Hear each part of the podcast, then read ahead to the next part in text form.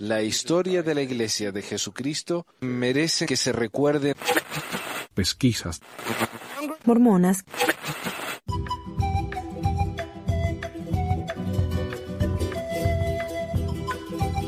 Hola a todos, bienvenidos al episodio 312 del 21 de agosto de 2022. Yo soy Manuel y con nosotros tenemos acá al amigo David. Qué bueno tenerte, David. Gracias, Manu. Buenas tardes a todos. Y David nos avisó que está un poco enfermo, así que si, si se tiene que ir, eh, está todo bien. Y ojalá se nos pueda unir alguien más, pero bueno, ah, quiero agradecer, tenemos un Patreon nuevo, el señor eh, Jafet, creo que se pronuncia Jafet, así que muchas gracias a él, ha empezado ya con el sacerdocio de que, no sé, de, de Neor, creo que se llama, algo así, así que bueno, felicidades eh, Jafet y usa tu nuevo poder con, con juicio y, no, no sé, todo eso. Eh, responsabilidad, ahí está. Eh, vamos a tener una noticia o actualización de una noticia hoy.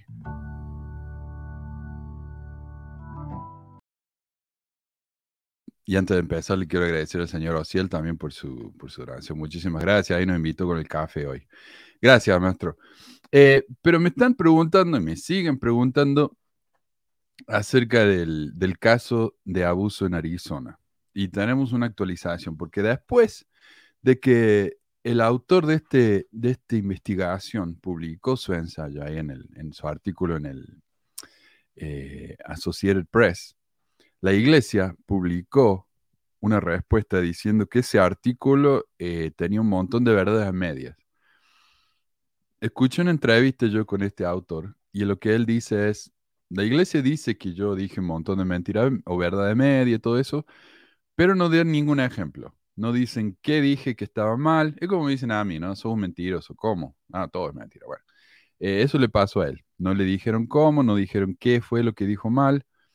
Pero bueno, ellos dicen que, que mintió y que, que representó mal a la línea de ayuda. Recordemos, este cuando hay un caso de abuso en la iglesia, el obispo se le requiere, según el manual, que llame a la línea de ayuda de la iglesia, que es un edificio lleno de abogados acá en, Utah, en Salt Lake City.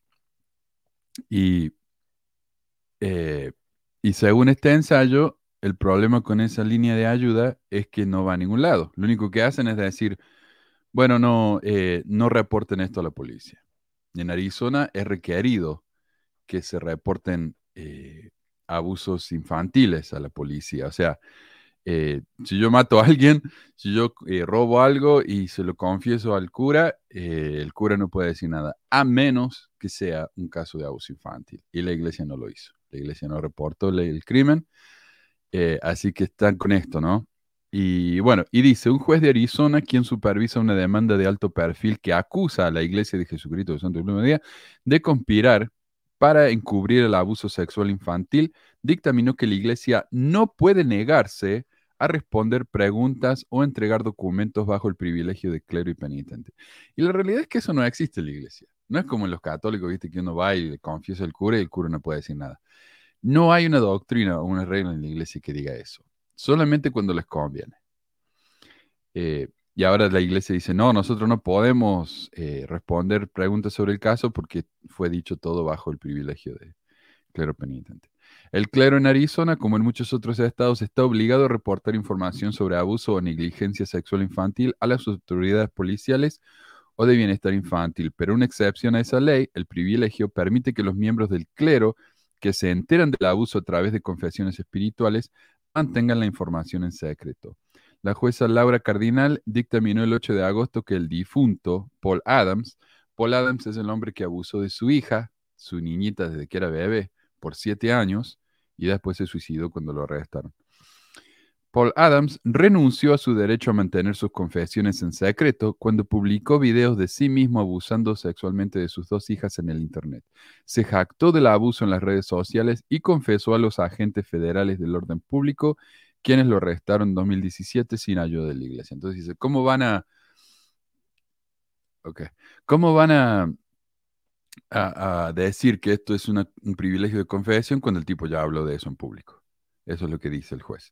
Tomados en conjunto, los actos abiertos de Adams demuestran una falta de arrepentimiento y un profundo desprecio por los principios de la Iglesia, ampliamente conocida como la Iglesia mormona, dijo Cardinal en su fallo. Sus actos solo pueden caracterizarse como una renuncia al privilegio clero penitente. La demanda acusa a dos obispos de Arizona y líderes de la iglesia en Salt Lake City de negligencia al no denunciar el abuso y permitir que Adams continuara abusando de su hija mayor durante siete años, un tiempo en el que también abusó de la hermana pequeña de la niña. Cardinal emitió su orden, la cual se espera que la iglesia apele, luego de que los abogados de tres víctimas objetaran cuando la iglesia se negó a entregar los registros disciplinarios de Adams, quien fue excomulgado en 2013. Los abogados de las víctimas también objetaron cuando un funcionario de la iglesia citó el, privilegio cuando se negó a responder preguntas durante el testimonio previo al juicio. Lo que la corte quiere ahora también es las notas de ese, de ese, ah, la excomunión. Quieren ver qué pasó ahí, qué se dijo. La demanda fue presentada por tres de los seis hijos de Paul y Lisa Adams y apareció en una investigación reciente de Associated Press. La Associated Press encontró que una línea de ayuda de abuso de la iglesia utilizada por Herod y Mousy para contactar a los abogados de la iglesia es parte de un sistema que los líderes de la iglesia pueden usar indebidamente, eh, de manera muy fácil, para desviar las acusaciones de abuso de la fuerza del orden público y en su lugar a los abogados de la iglesia, quienes pueden enterrar el caso dejando a las víctimas en peligro. Y yo lo que, lo que escuché de este hombre en su entrevista fue que al final del día, ponele, yo llamo, ¿no? Soy un obispo, llamo a la línea de ayuda para anunciar o reportar un, caso de abuso. Y lo que hace la línea de ayuda es al final del día, ellos destruyen todos esos, esos llamados y esos documentos. Eh, lo cual me parece increíble. O sea, eso debería por ley quedarse guardado por un tiempo porque estamos registrando crímenes. No, todo se destruye al final del día. Eh, la línea de ayuda en control e investigación de Associated Press se encuentra dentro del Departamento de Gestión de Riesgos de la Iglesia, donde los funcionarios de la misma trabajan para proteger a la Iglesia de pérdidas financieras y demandas que podrían dañar su reputación. La Iglesia de Jesucristo de los Santos de los Últimos Días emitió un comunicado el miércoles por la noche que decía, la historia de Associated Press tiene fallas significativas en sus hechos y cronología, lo que lleva a conclusiones erróneas. La declaración que no cuestionó ningún hecho de la historia, dijo que la línea de ayuda tiene todo que ver con protección de los niños y no tiene nada que ver con el cubrimiento. Entonces, lo que aclara acá el autor de este artículo, que es el mismo autor del artículo original, de la investigación original, es que la iglesia de nuevo se quejó de que la historia de la AP tiene fallas significativas, pero no dice cómo, no dice qué. En ningún momento contradice nada de lo que dice el artículo. Eh, los registros sellados incluidas las declaraciones juradas de altos funcionarios de la Iglesia, revelaron que todos los registros de llamadas a la línea de ayuda se destruyen al final de cada día. También mostraron que los funcionarios de la Iglesia mormona consideran que todas las llamadas referidas a abogados de la firma Kirkon McConkie, que representa a la Iglesia, son confidenciales bajo el privilegio abogado cliente. O sea, doble, ¿no? Eh, es no solamente el, el secreto de confidencialidad del clero, sino también del abogado. Y tal vez por eso lo hacen así, que hablen directamente con un abogado, entonces ya inmediatamente el asunto se puede enterrar. Adams reveló su crimen real a miles de personas en el Internet, dijo McIntyre. Así que hay una renuncia al privilegio clero penitente implícita ahí. Así que bueno, esa es la actualización. Lo que tenemos ahora es que la iglesia se está quejando que la historia es falsa, no dicen cómo. Es, eh, están diciendo que ¿Qué más? Eh, perdón, me distraje acá. Eh, oh, y lo que tenemos es que no quieren, no quieren dar estos, estos archivos, no quieren que sus líderes hablen con el juez o con los abogados eh, porque dicen que es confidencialidad. Pero la jueza dijo, no, tienen que responder las preguntas. Esto es parte de la ley y de su responsabilidad. Así que bueno, ahí es donde está el caso. Vamos a seguir anunciando lo que pasa y actualizando. Así que quiero dar la bienvenida acá al amigo Marco. Hola Marco. Buenos días, buenos días. Hola Marco. ¿Cómo va todo por allá? ¿Estás bien? Bien, bien, bien, bien. acá no estoy escuchando las noticias de una situación medio peligrosa ahí. No sé si es más al norte de tu casa, pero me, a ver, balaceras, quema de autos, lluvia, no sé. ¿A qué te refieres? sí, sí, estaban hablando de la violencia en, Tijuana, no sé. Eh, me preocupa, no sé. Ah, sí, hubo, una, ola, hubo una ola de violencia. Sí, sí, sí, sí, en todo el estado de Baja California. Ah, hay cuestiones políticas, sí. La verdad ya ni se sabe, pero, pero estamos bien, o sea, no, no, no fue algo tan, tan grave. Qué bueno, qué bueno. Saludos ahí a David también. Sí, y tenemos también a Meli, mira, estamos todos, estamos el panel entero. Hola, Meli. Hola, hola. bueno, acabamos de hablar entonces del caso de Arizona y tenemos, hoy tenemos dos, dos temas, mírame, eh, así que pasemos al primero. Excelente. Me hablaron de cómo tenía que hablar yo de los relatos de la primera edición. Y dije, ¿cómo? Nuestro primer programa fue acerca del relato de la primera edición. Me dicen, sí, pero fue hace mucho, así que tal vez tendríamos que actualizarlo un poco. Y también en esa época, como era el primer programa, yo estaba más tieso, eh, hablando así todo medio robótico con Joel. Eh, y además de eso, ahí me están haciendo propaganda de un libro, de un Quijote, no sé qué. Yo también tengo el librito este de la primera visión de José Smith. Y son, y yo sé que me dicen que hay nueve relatos. Yo no estoy seguro cuáles son esos nueve relatos, pero yo, de, de mano de José Smith hay cuatro. Así que esos son los que vamos a hablar hoy, eh, versión ilustrada, para que vean las diferencias. Y tenemos un relato más, ve, acá dice, más uno. Porque hay un relato que me encanta, que he compartido, que era el papa de él, que es muy curioso y ya vamos a hablar también de eso. Pero bueno, a ver, mira, está todo, ¿eh? lo pueden comprar en Amazon y todo eso. Creo, no estoy seguro. La versión de 1832, esta es la primera de todas y que me parece a mí, esta debería ser la oficial, porque es la que sucedió justo después de que tuvo la visión, ¿no? Y dice, alrededor de la edad de 12 años, 12 años, comencé a inquietarme seriamente con respecto a todo lo importante que tenía que ver con el bienestar de mi alma inmortal, lo que me llevó a escudriñar las escrituras, creyendo, según se me había enseñado, que contenían la palabra de Dios, por lo que las apliqué a mí mismo. Mi relación estrecha con las personas de diferentes denominaciones me causó un gran asombro, pues descubrí que no honraban lo que profesaban con acciones santas, ni conversación devotas que estuvieran de acuerdo con lo que yo había encontrado en aquel sagrado escrito, esto causaba penar, pesar a mi alma. Ahí está, estudiando las escrituras. Dice, por lo tanto, de los 12 a los 15 años de edad, medité muchas cosas en el corazón acerca de la situación del mundo, de la humanidad, de las contenciones, las divisiones, de la iniquidad, las abominaciones, de la tiniebla que cubría la mente del género humano, me sentía cada vez más angustiado por sentirme culpable de mis pecados. Y al escudriñar las escrituras, encontré que el hombre no se acercaba al Señor, sino que había apostatado de la fe verdadera y viviente. Y no había ninguna, perdón, y no había ninguna sociedad ni denominación que estuviera edificada sobre el Evangelio de Jesucristo, tal como se registra en el Nuevo Testamento. Sentía deseos de llorar por mis pecados y por los pecados del mundo, pues de las escrituras había aprendido que Dios es el mismo ayer, hoy y para siempre, y que no hace acepción de personas, porque Él es Dios. Ya está de nuevo, estoy meditando. Eh, y al reflexionar sobre estas cosas, clamé desde el fondo de mi corazón, el hombre prudente tuvo razón cuando dijo que es necio el que dice en su corazón que no hay Dios.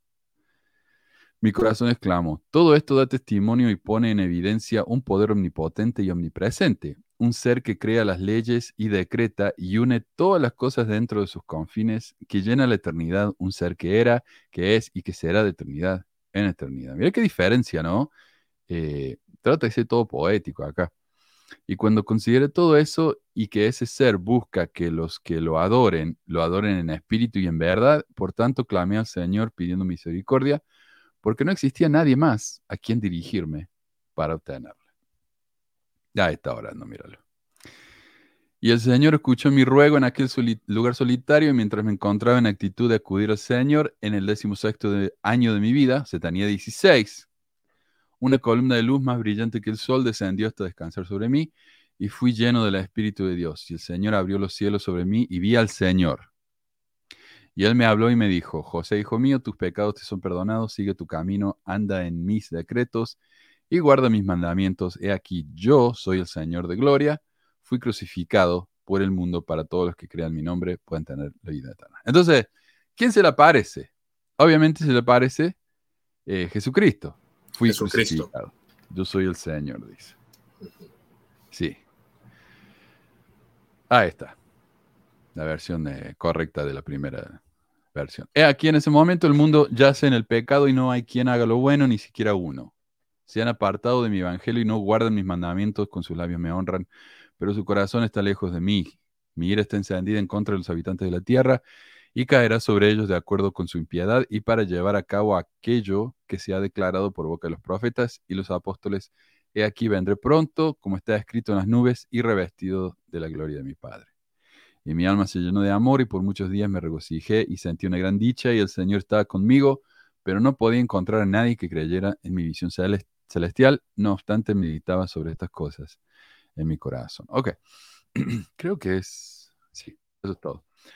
Ahora, yo no sé ustedes, pero yo jamás había escuchado esto. O sea, antes de, empezar a investigar, después de irme de iglesia, jamás había escuchado de esto. Eh, e incluso la, ¿De las diferentes visiones? Sí, sí, sí.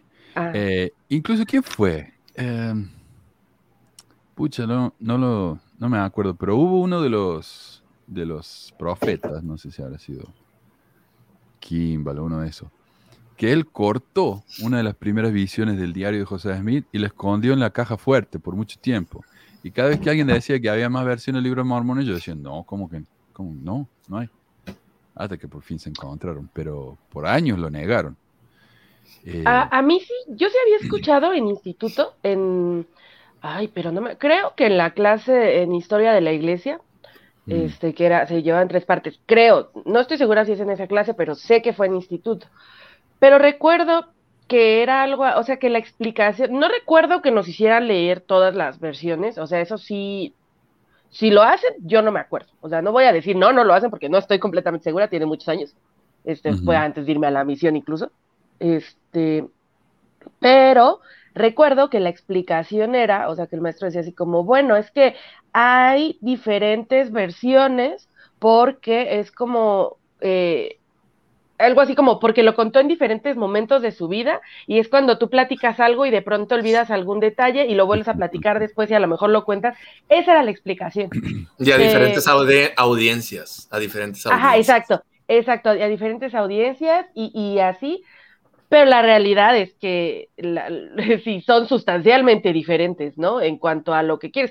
Y cuando vas a la, a la misión, yo pues, en CCM, recuerdo, ¿no? Este, yo creo que también, no sé si, el énfasis es igual o ha sido igual en todos los, los tiempos, pero eh, había mucho énfasis en cuanto a, la primera visión, que, te la tienes que aprender literalmente, así, este, palabra por palabra. Y además, fíjate que uno de los momentos en los que yo sentía así como ah, algo aquí no, no me cuadraba también en CCM, es justamente eso, porque nos fueron, o sea, eh, recuerdo que fue como, es que tienen que decirla y que se sienta el espíritu. Este, y, y había una, eh, no sé, que era una maestra o algo, no, no recuerdo qué, qué posición tenía ahí, pues no era maestra, pero era algo, bueno, eh, ¿cómo les llamaban? Este, bueno, los que te capacitor, instructor. Ajá, los que te capacitan, los instructores. No era, ella era como jefa de ellos o algo así. Este, pero bueno, recuerdo que fue, así se sentó y la dijo según ella, porque ves que te hacen practicar, ¿cómo me cagaba practicar? Este, y, y entonces recuerdo que la repitió, así la dijo, pero le cambió la voz, el tonito, así ese tonito que les encanta a los mormones, como que hablan así, como si el espíritu les. Vamos a practicar fingiendo con el espíritu. Exacto, básicamente es eso. O sea, yo, yo, ¿cómo, ¿cómo no te cae ahí el 20? No, pero bueno, este, recuerdo eso, este, y recuerdo que era, es que esto es muy poderoso, así como la primera visión es súper poderosa.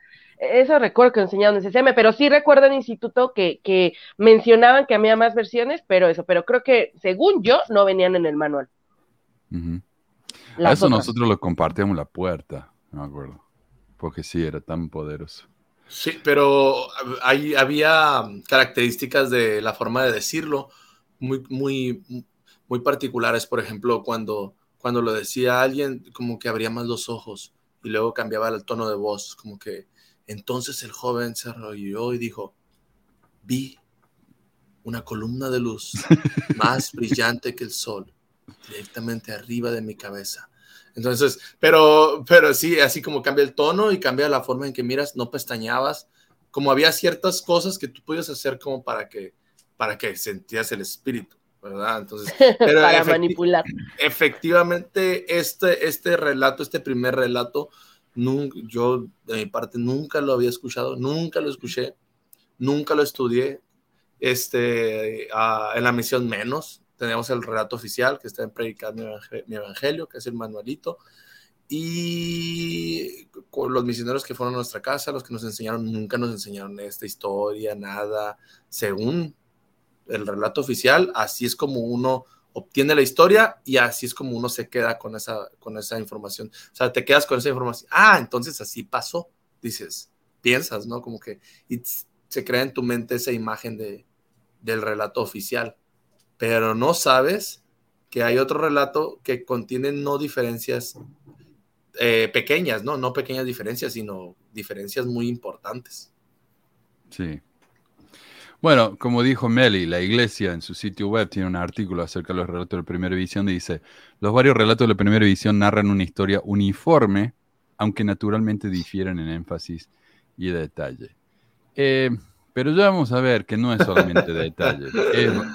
y acá no están los relatos en sí, sino que ellos te dicen eh, qué, son algunas. Por ejemplo, acá dice, hizo hincapié. No es que dijo algo diferente, no, simplemente hizo hincapié. Y por acá donde dice... Eh, menciona... La aparición de ángeles en la visión. Sí, yo estoy buscando las palabras que usan ellos, son palabras muy, muy específicas. pone énfasis. Oh, Entonces no es que sea diferente, es simplemente que él ha se enfocó. claro, y dice análisis, memoria. Claro, porque a veces uno se olvida de ciertas cosas, pero ¿cómo te va a olvidar de decir que viste a Dios? Se acordó de Jesucristo, pero no se acordó de Dios. Y, si no sé si notan, pero en esta historia no lo atacó Satanás. Y esa es una de las partes importantísimas de la historia que nos dicen. Porque. Cuando yo era niña, o sea, yo sí recuerdo que esa parte de, Satanás, de cuando estaba tratando de hablar, no puedo decir que me daba miedo, pero me, generaba algo. O sea, sí, sí era como algo que tenía muy presente. Mm. Tampoco en este relato dice que se inspiró en la Biblia, ¿no? En Santiago. Ajá. Claro. No menciona eso, solamente menciona que le llegó la, idea a él. De, Buen punto. dice Carlos, nuestro productor Carlos, dice, a mí me enseñaron que el relato siempre tenía que ser solemne porque ahí recaía el Espíritu Santo en la charla. Exacto. Mm. Eh, sí, sí, sí. ¿Y vos sabés que eso de, de Juan 1.15, 1.5? No me acuerdo. Santiago, Santiago. O Santiago, James estaba pensando. James. Santiago no sé, eh, que, tenga falta de sabiduría. sabiduría, pídale a Dios. ¿Y cuántas veces escuchamos la, la, iglesia también de que eso viene, vino porque José estaba estudiando, acá tenemos la foto, ¿no? De, José estudiando su escritura. ¿Y qué pasó? Se encontró con esa escritura. Y ahí dijo, oh, mira, nunca me, me impactó una escritura tanto en mi vida. Y yo vamos, bueno, no sé si vamos a leer la versión nueva porque es larguísima. Pero eso es lo que dice. Ahora, si vos vas al, Museo de Historia de la Iglesia, han puesto una plaquita, así que si, si pestaña te la perdes, donde dice, bueno, eh, José Smith probablemente escuchó de esta escritura de un pastor de su área que la compartía mucho. Él decía, miren, si ustedes quieren saber, pregúntenle a Dios, acá está en Santiago. O sea, ni siquiera eso fue de José Smith. Eh, oh. Pero él no dice eso, no dice yo escuché a un pastor eh, eh, compartir esto. No, él dice yo leí y yo sentí. O sea, la convirtió en suya. En el relato oficial, pero en el relato, en el primer relato no dice. Ni siquiera aparece. Mira, acá hay eh, un análisis chiquito mío. Esta versión de la primera edición eh, fue escrita por José Smith en su cuaderno intitulado Historia aproximadamente en el verano de 1832. Esta es la primera historia escrita por José en la que intenta dar un breve resumen de su vida y es la primera vez que dio una narración de su visita divina. La primera vez que él habló de, que se le apareció Dios. 1832. La iglesia fue eh, establecida en 1830. El libro de Mormón fue publicado antes de eso. Es establecida la iglesia en 1830. 1830. Sí, Ajá, 1830. sí, él habló de su relato 12 años que después, supuestamente. Dos años después. Imagínate. pero 12 años después, o sea, de, que le, sucedió supuestamente. Claro. Pero este en su diario, él escribió esto en 1832. Claro, la versión oficial que estaba hablando Godoy, la de 1842, sí. Eh, José tenía 16 años en 1821. Oh, acá está. Eh, es la primera historia escrita por José en la Quinta de y es la primera vez que dio una narración de su visita divina una década después de que dice haber sucedido. dice, claro. José tenía 16 años en 1821, mientras que esta narrativa fue escrita en 1832, 11 años después. En esta historia, José ya sabe que el mundo ha apostatado. Dice, no había ninguna sociedad ni denominación que estuviera edificada sobre el Evangelio de Jesús. Ya lo sabía. y la razón por la que va a orar a la arboleda es para recibir misericordia y pedir perdón de sus pecados. Solo Jesucristo se le aparece y le habla, y le habla. Fui crucificado por el mundo. Bueno. Eh, y si alguien quiere, algún mormón fiel escucha esto, vayan a la, aplicación de la de principios, no, de la biblioteca del Evangelio, van al que muestra unos libritos abajo, está la casita, después están los libritos, van donde dice Historia de la Iglesia y ahí está, Relatos de José Smith sobre la primera visión. Ahí lo van a encontrar. Para que no digan que estoy inventando yo, ¿no? Sí, dale. Ahora, yo quisiera hacer un comentario ahí puntual. Para mí, esa versión, como dijiste al principio, debería ser la más importante.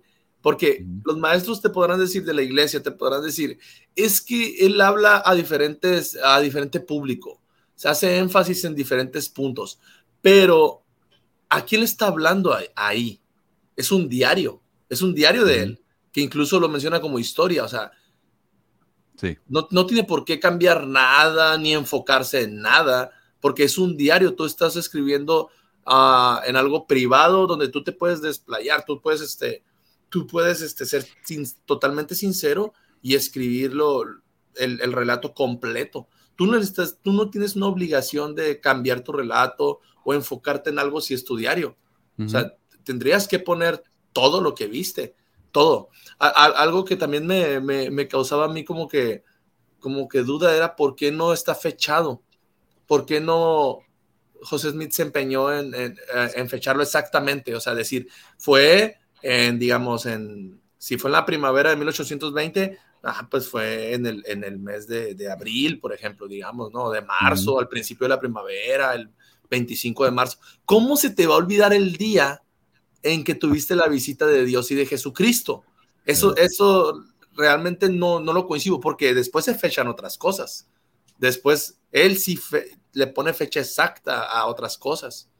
Entonces, eh, como la visita del ángel Moroni, esas ya creo que sí está el, fechado bien, ¿no? Como, Y así, entonces, eh, la, la, restauración del sacerdocio y todas esas cosas. Pero lo más importante, la primera visión, Dios el Padre Jesucristo no está fechado. O quién sabe, tal vez sí estaba fechado y la iglesia lo quitó porque no por... está fechado en tiempo eterno y como no podemos comprenderlo, pues no nos dice. es que puede ser que, porque ya que hay muchos asuntos alrededor del contexto histórico, como diciendo que, que había una, ah, un revivimiento religioso en ese entonces, muchas cosas que tal vez si tú las, las sitúas en, el, en, en, la, en, la, historia, te pones a investigar, tal vez no era conveniente para la iglesia poner una fecha a la primera visión, porque podrías encontrarte con que, ah, fíjate, en ese mes no es cierto, no, no, no había nada de revivimiento religioso, fue antes o fue después, no sé, debe haber muchos motivos, pero es algo que a mí en lo personal sí me sacó me sacó de onda, fue como que, ah, caray, no tiene fecha exacta, o sea, no sabemos, y es algo tan importante, y luego aparte que no tiene fecha exacta, en su diario, no tiene por qué cambiarlo él y, lo, y pues es diferente a la versión oficial. Entonces, ¿por qué me están dando... Ajá, sí, Con el tema del diario, yo opino, opino, que José Mí era tan agrandado, se creía la, la gran cosa, que estaba, él no estaba escribiendo un diario, él estaba escribiendo los anales de la historia. Exacto. Eso iba a decir yo también. Eh, claro, porque él lo llama una historia. ¿Qué, significa historia? O sea, no es simplemente le estoy contando una historia, pero a ver, acá sí tengo. Eh, no lo tengo, pero el, el, el, eh, el proyecto este de los, los, documentos de José Smith tienen documentos diferentes. Por ejemplo, este es revelaciones y traducciones. Tiene otro que es documentos. Eh, documentos administrativos. Y hay otra sección entera que se llama historias. Y se llama historias porque eran realmente ellos pensaban que estaban escribiendo la historia de la iglesia o la historia de una persona. O sea, eso es lo que estaban haciendo. Entonces, cuando él dice, este libro se llamaba Historia, es porque él estaba escribiendo su autobiografía. Y yo no sé si él habrá pensado que este iba a ser el, el boceto final, pero me parece acá que él está intentando, está como practicando cómo contar su historia. Dice, vi a Dios, suena bueno eso, ¿ah? Y compara ahí, se copia el relato, como dijiste vos, de, Juan.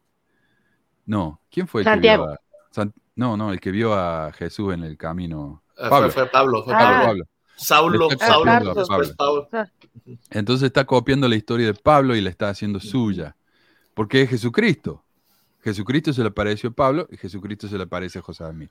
Entonces, claro, está copiando esa historia y, vamos a ver cómo de a poco la va creciendo y la va eh, agrandando. sobre todo, hay que empezar con la versión de 1832 que dice, dice, y la concepción de José Smith, según, según antes, era que Dios el Padre y Jesucristo eran los mismos, eran la misma persona los dos. El libro de Mormón fue cambiado para quitar ciertas escrituras que hacían referencia a esa doctrina ¿cómo se le dice? Unitarista o no sé cómo se le menciona, que los dos son uno. Por eso tiene más sentido que en la, primera versión él haya dicho, vi al Señor. Sí. Porque ese, eso se apegaba a las creencias cristianas de esa época, donde decían, el Señor es Dios Padre y es Dios Jesucristo. Es lo que decía pues lo que pasa es que, lo que decía el libro de. Sí, adelante. Dentro, dentro de los protestantes, o sea, hay diferentes o sea, entre los calvinistas, los metodistas, los bautistas, son diferentes visiones. O sea, de hecho es como, en teoría, parte del debate teológico, ¿no? Son tres en uno, son tres diferentes. Y la iglesia, cuando ya se organizó, ya decidieron, ¿no? Que iban a creer que son diferentes, pero yo creo que José Smith era algo que ni siquiera tenía claro para sí mismo, es algo que no había pensado. José Smith no era teólogo ni nada. Entonces yo creo que, que fue algo como que se le pasó y ya después dijeron así, no, no, no, hay que poner en orden esto. Acá pregunta David, o dice David, cuando cuentas una historia es normal que te, que te, vayan, que se te vayan ciertos datos, como en un choque, por ejemplo pero que si te pase que el enemigo quiso destruirte, que viste el unigénito al creador de todo, esas son las partes centrales de una historia. Ahora, imagínate la, historia del choque, ¿no? A mí me chocaron una vez de atrás. Yo estaba en el semáforo, vi una vieja que seguro que estaba en el teléfono y ¡pum! me dio de atrás. Eh, ahora supongamos que cuando yo cuento la historia, la primera vez, le digo a la policía, sí, una señora vino y me chocó de atrás. Ah, bueno, pues. Y después yo digo, ¿sabes qué? La puerta del lado está rasguñada Así que si yo reporto eso, el seguro me va a cubrir. Entonces, cuando me preguntan de nuevo, yo, sí, una señora me chocó de atrás y otro me, chocó del costado. Le digo, oh, oh, la primera vez me dijiste que te habían chocado de atrás nomás. Ah, pero es que yo estaba poniendo énfasis en eso nomás. pero yo nunca dije que no me habían chocado del costado. Eso eh, me estoy acordando ahora. Nada, vamos. ¿Qué es eso? Y cinco años más después, cuando le estás contando a tu familia, eran tres carros, uno por atrás, uno por el lado y otro por el frente. un imán que me levantó, sí, no, era un... Eh, me pregunta Marcos, ¿en qué año se reveló que había más relatos de la primera edición? Lo que se cuenta, mira, esto es lo que cuenta Sandra Tanner. Porque Sandra Tanner, antes de que se hubiera publicado ninguna otra edición de, de la versión de la primera edición, eh, lo que tiene Sandra Tanner es que eh, ella, como ella publicaba cosas que la iglesia no quería publicar, porque ella se metía a la biblioteca de la iglesia cuando todavía se podía, a los archivos de la iglesia, y ella escribía a mano, o tenía una maquinita, no sé cómo habrá sido, es una especie de máquina de foto ahora, pero era como una máquina de litógrafo que ella eh, podía copiar con una especie de calco al papel, al documento, y lo tiraba por la ventana y su esposo estaba afuera, ¿no? recibiendo los documentos así es como ella hacía las copias, ¿no? Entonces ella tenía acceso a muchas cosas que nadie más tenía. Entonces muchos profesores de BYU la iban a ver a ella, a pesar de que ella era la famosa antimormona, porque ella tenía cosas que ellos no. Eh, y en una de esas charlas con alguno de estos profesores, uno le confesó que había visto en la, en la eh, caja fuerte de Joseph Fielding Smith, yo dije Kimball, era Joseph Fielding Smith, y vio un relato diferente de la primera visión. Le pareció muy raro eso. Lo compartió con ella. Ella lo publicó en su carta, eh, un newsletter, que es una especie de folleto que publica ella todos los meses, y puso ahí que había otro relato de la visión. A ella se supo entonces que había algo. No se sabía qué, pero que había algo. Entonces, de repente, Joseph Fielding Smith, por eso milagro de la vida, encontró eh, el, documento, habrá sido por revelación, que se acordó que justo en su caja fuerte había un documento, y se lo dio a un chico de BYU que se llamaba Paul Chessman, a mí me suena Chisman, porque con dos es Paul Chessman, y Paul Chessman lo publicó como su tesis de la universidad. Y acá tenemos, ¿no? Eso fue publicado en 1965. 1965 fue la primera vez que sabemos que había otra versión de la primera edición. Y en 1865 había, 1965 habían dos. Ahora tenemos cuatro. Y acá hay un artículo de, Fair Mormon, Fair Díaz, diciendo, eh, Joseph Smith eh, sacó el relato de 1832 y lo escondió en su caja fuerte y la respuesta de ello es, no se sabe, quién sacó las páginas del libro, pero admiten que las páginas del libro fueron removidas, fueron cortadas y fueron puestas en la caja fuerte. ¿De quién? De Joseph Fielding Smith. No sabemos quién lo hizo, también alguien se metió a la noche, tipo, viste, Misión Imposible, y se lo metió en la caja fuerte sin que él supiera. Muy probablemente. Y además, ahí está el nepotismo, ¿no? Joseph Fielding Smith cubriendo lo, que su antepasado Smith de su tío. habrá dicho, ¿verdad? De su tío. Exacto. Bueno, versión de 1835.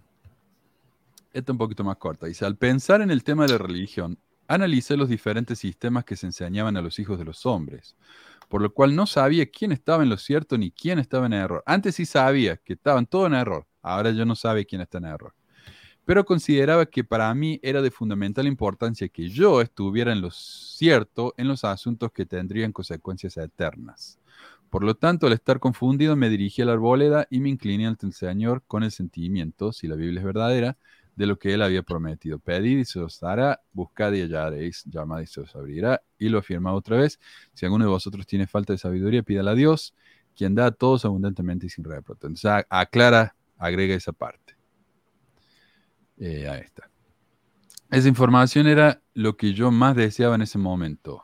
Y con la firme determinación de obtenerla, oré al Señor por primera vez en el lugar antes mencionado. Entonces, la primera eh, versión que escuchamos, él fue a orar porque quería misericordia. Ahora ya no va por eso.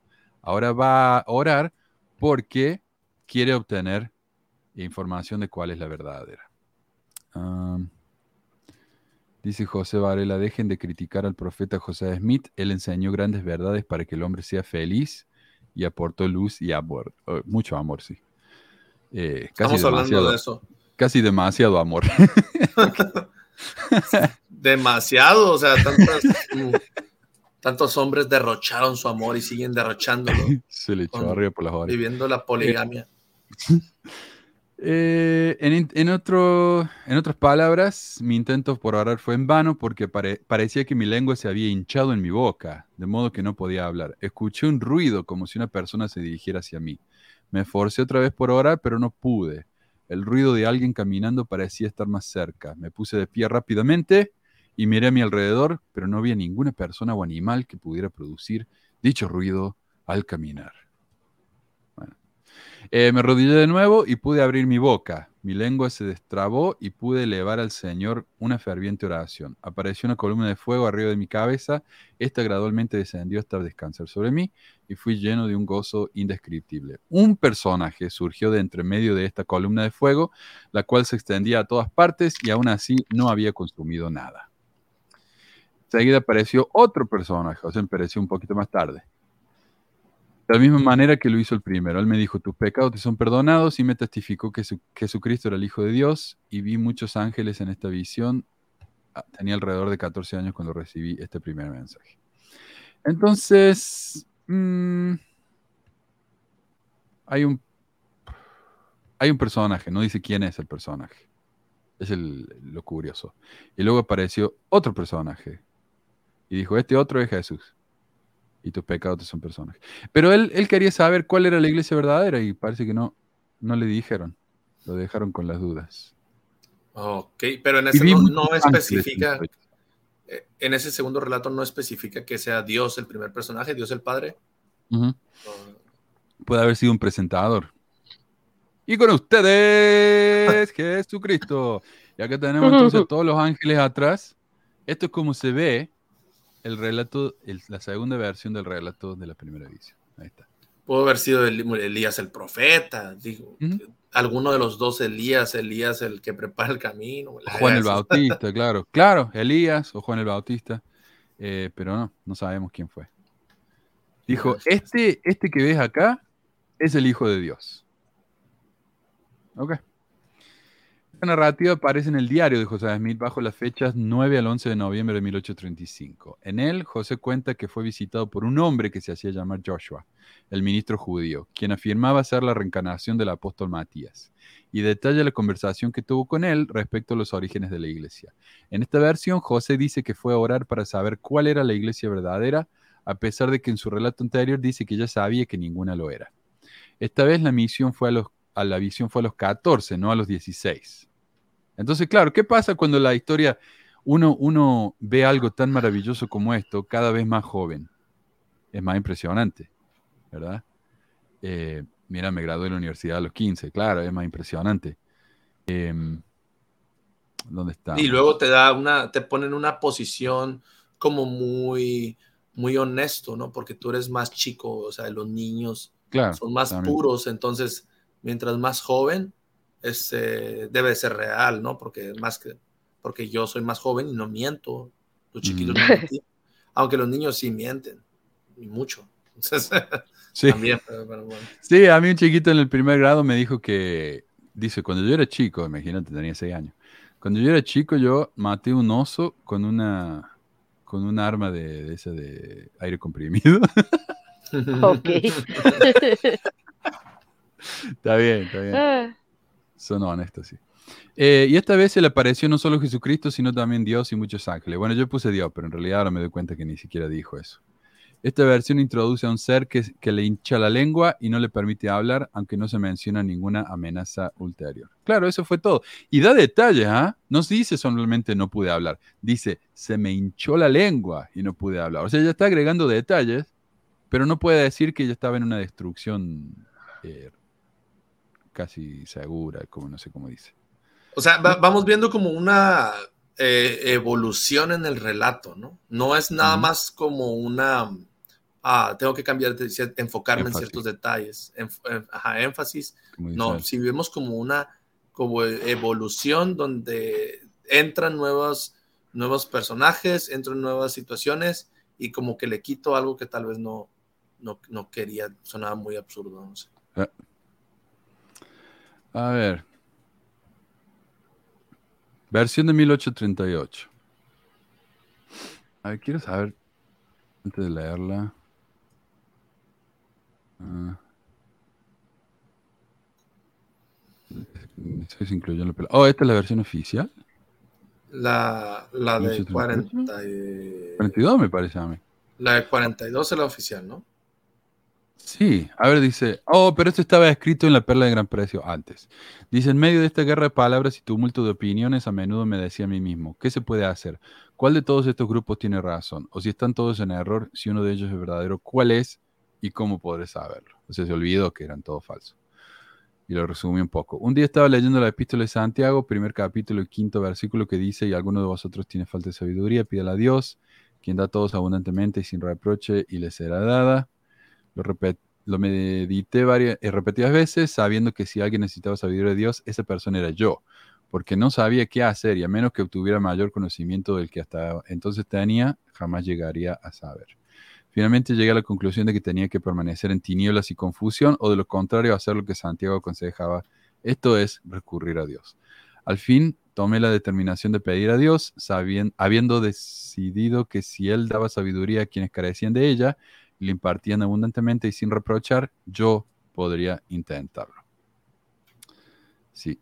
Por consiguiente me retiré al bosque para hacer la prueba. Fue por la mañana de un día hermoso y despejado a principio del primero de 1820. Después de apartarme al lugar que previamente había designado, mirando a mi alrededor y de alrededor y encontrándome solo, me arrodillé y empecé a elevar a Dios el deseo de mi corazón. Apenas lo hube hecho cuando súbitamente se apoderó de mí una fuerza que me dominó por completo y surtió tan asombrosa influencia en mí que se me trabó la lengua de modo que no pude hablar. Una densa oscuridad se formó alrededor de mí y por un momento me pareció que estaba destinado a una destrucción repentina. Eh, sí, dice estas ilustraciones en ver a José Smith más joven de lo, de lo eh, no me acuerdo qué dice. Pero sí, y eso también es algo que pasa en la, en la serie esta eh, por mandato del cielo, que cuando José Smith dice que tuvo la visión, es un niñito. Y yo no sé por qué en la iglesia no lo representan como un niñito, lo representan como un pues, adolescente grande.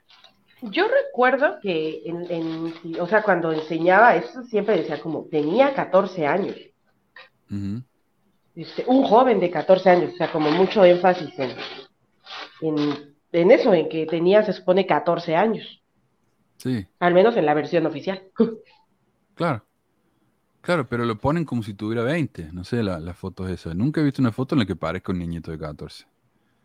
Eh, más esforzándome con todo mi aliento por pedirle a Dios que me librara del poder de este enemigo que se había apoderado de mí, y en el momento en que estaba para hundirme en la desesperación, entregarme a la destrucción, no, no, esta es la versión del, de la historia.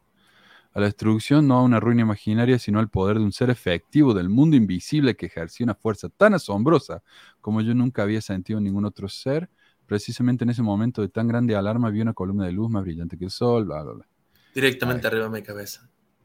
Sí, ahí lo pusimos al costado. Pero bueno, justo arriba. Eh, no bien me sentí libre del enemigo que me había sujetado al reposar sobre mí la luz. Viene el aire arriba de mí a dos personajes cuyo fulgor y gloria, bla, bla, bla. Dijo, este es mi hijo amado, escucha. Había sido mi objeto recurrir al Señor para saber cuál de, las, de todas las sectas era la verdadera. Entonces, esa es la razón por la que fue a preguntar ahora. ¿Cuál de todas las sectas era la verdadera? Es la misma razón que dijo en la segunda versión, la versión anterior. Por tanto, luego de que me hubo recobrado lo suficiente para poder hablar, pregunté a los personajes que estaban en la luz arriba de mí cuál de todas las sectas era la verdadera, porque hasta ese momento nunca se me había ocurrido pensar que todos estuvieran en error. aparte, mira, ahí ya hay una contradicción en su testimonio. Ya no es, hago un énfasis en esto, no. Hay una clara contradicción porque en la otra versión, él ya estaba seguro y ya había pensado que todas las religiones y sectas estaban equivocadas. Claro. Y acá, en esta versión, él dice, nunca se me había ocurrido. o sea, ok, ¿se te ocurrió o no se te ocurrió? Pues Claro. tú estás diciendo no es un énfasis, es una contradicción. Es una contradicción, no es un énfasis de que, oh, se me olvidó, se me olvidó haber pensado que se me ocurrió. No, no, no. O sea, ¿se te ocurrió o no se te ocurrió? Sabemos, todos sabemos que cuando una persona cambia su testimonio es porque está mintiendo. O sea, realmente, ¿por qué tendrías que cambiarlo por lo menos la base? O sea, lo, más importante. No, sí ya vimos lo, el ejemplo del choque, ¿verdad? Puedes cambiar detalles chiquitos, tal vez como por ejemplo que cuántos árboles había alrededor, o si están muy verdes los árboles, o muy, o, si... O agregar que el auto era azul y antes no lo había dicho, algo así. Claro, cosas así, pero algo tan importante como haber dicho, pensé, yo ya pensaba que todas las religiones estaban equivocadas y quería ir a que Dios, pues a pedir simplemente que Dios me hiciera sentir bien porque me sentía mal o algo así, a, cambiar a decir, eh, fui a preguntar para saber cuál religión era verdadera o cuál iglesia debía unirme, porque nunca se me había ocurrido antes eh, que todas estaban equivocadas, cuando en tu primer relato sí, sí habías pensado eso. Claro, claro, mira, quiero eh, mencionar, acá no puedo dejar mencionar a Javier, Olvera por su generosísima donación. Muchísimas gracias, Javier. Eh, te has convertido en un sacerdote de Corior. ¿Qué se le va a hacer? Eh, muchísimas, muchísimas gracias. Eh, pero estoy leyendo acá, mire, porque yo pensé también que la de 1842 era la oficial, pero en las versiones que está acá en, en la biblioteca del Evangelio, dice no, la de 1838 es la oficial y la de 1842 es la carta a Wentworth, que fue la que se publicó en un diario, así que me equivoqué yo. Sí. 1838, o sea, esta es la versión que escribió, ¿cuántos años? 17 años después de que sucedió. Y mira la diferencia. Eh, bueno, esta versión de la primera edición es la que se canonizó y se incluyó en la Perla de Gran Precio, escrita por José en 1838. Aquí José da una narrativa más detallada de su primera vida. Es la más larga de todas. Aunque como en el caso de las dos primeras versiones, los detalles cambian. José de nuevo no sabe cuál es la iglesia verdadera y de hecho dice, hasta ese momento nunca se me había ocurrido pensar que todas estuvieron en error. Antes ya estaba convencido que sí lo cual contraduce su primera narrativa. Esta versión menciona el perdón de los pecados. En la versión anterior introdujo el tema de una presencia misteriosa, un tanto molesta, oye pasos y le hincha la lengua, mientras que en esta, este ser evoluciona en una presencia opresiva que trajo la oscuridad a su alrededor y lo amenaza con una destrucción completa. Pero la aparición de Dios y Jesús, esta vez no hay ángeles, los salva. Eh, esta vez la visión ocurre en 1820, cuando José tendría entre 14 y 15 años. Eh, no entiendo esto. ¿Cómo fue entonces de cómo organizó la iglesia? ¿Qué les decía a las personas? ¿Cómo las convencía para pertenecer a la iglesia? Eh, antes de la primera visión de, Dios, él contaba que se le había aparecido el ángel. Eso sí decía él. Aunque al principio el ángel se llamaba Nefi, después se pasó a llamar Moroni. Qué buena pregunta. Lo, de, lo del ángel sí. Y por mucho tiempo la visita del ángel era la primera visión. Hasta que luego ya eran dos, era la visión del ángel, luego dio, Jesús. No, e, es, muy interesante ver cómo fue evolucionando esto. Y de hecho sería un buen tema, ¿no? Eh, ¿Cómo empezó?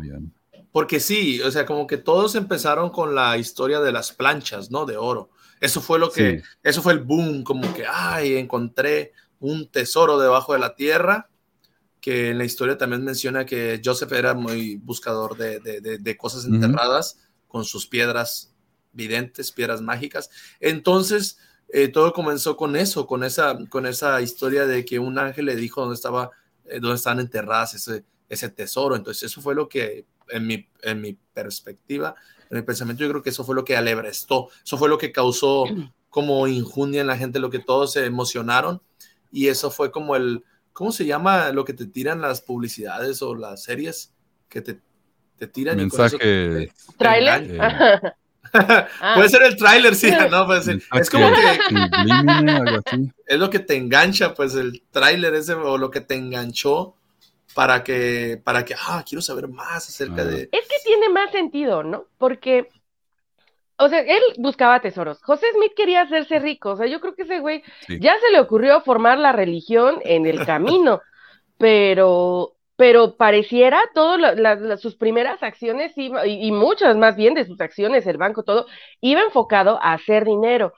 Mm, yo creo que ya lo de la iglesia eh, y todo lo demás que fue armando eh, se fue dando cuenta del, poder que podía tener sobre la gente, porque hasta donde tengo entendido, no era raro, por ejemplo, en esa época que hubiera gente con visiones, ¿no? Que Dios se le apareciera, que, o sea, eh, no era raro, entonces, no, ese relato, pues igual no podría haber causado así tan, tan, em, ¿cómo decirlo? O sea, no, no hubiera llegado hasta la, hasta la fecha, pues, o sea, el, el, el, iba yo creo que también por dinero, y ya en el camino se dio cuenta pues que ganando adeptos y así pues intentaba también sacarles dinero, ¿no? Con este, de alguna forma, como hasta la fecha lo hacen, pero, pero yo creo que ese era su enfoque principal.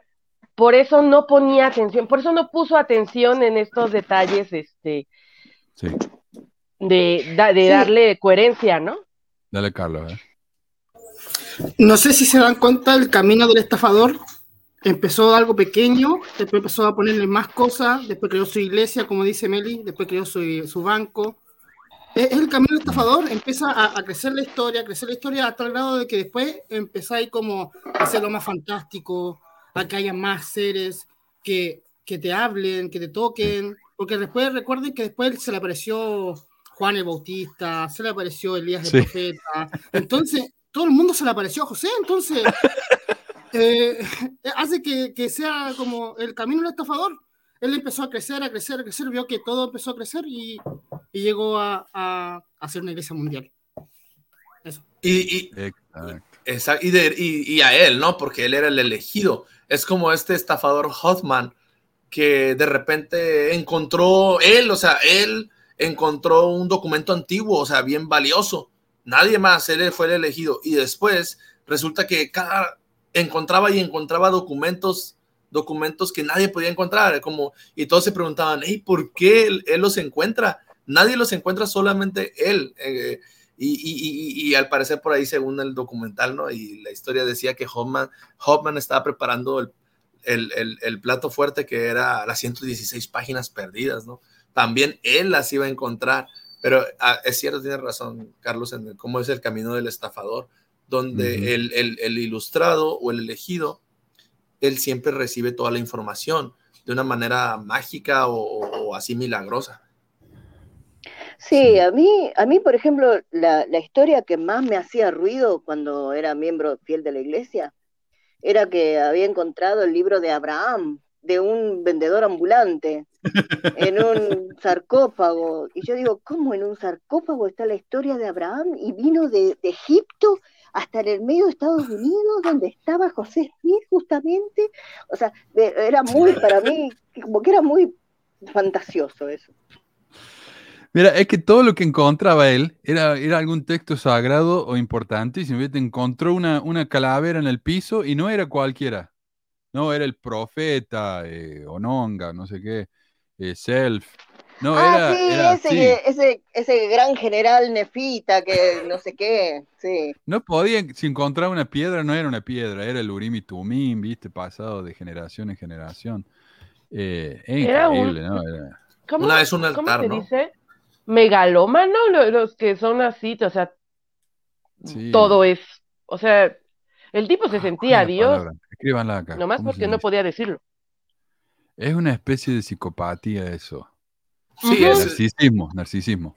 Es como ah, dices, como, como Hoffman, pues, o los estafadores, ellos empiezan a ganar o, les creen una cosa, dicen, ah, mira, me creyeron esto, puedo empezar a sacar eh, otras que de seguro me las van a seguir creyendo. Si hubo gente que me creyó la primera, eh, de seguro me van a seguir creyendo. Entonces, las planchas de oro, hoy en día pasa eso todavía. Nos damos, estamos en una eh, eh, era moderna, supuestamente. Tenemos redes sociales y a poco no pasa, pasa mucho. Donde vemos en la tele que, ay, ah, se apareció la Virgen de Guadalupe en una tortilla, por ejemplo, ¿no? Y mucha gente va a la casa de esas personas a ver a la Virgen de Guadalupe en la tortilla. Y hasta le prenden veladoras y le hacen rezos y oraciones. Y estamos en la época moderna, o sea, y uno lo mira y dice, oye, no se pasen, o sea, qué ridiculez. Pero te topas con gente que, que mezcla la fe y dice, no, tú, ay, respeta, respeta si tú no, si tú no crees, respeta. Pero ahí es Dios, o sea, manifestando su poder en la tortilla. O sea, que, bueno. Es que nuestro cerebro hay, un, hay un libro, de hecho, al respecto. No recuerdo ahorita el nombre, pero cuando lo tengas, quieren se los paso. Sí.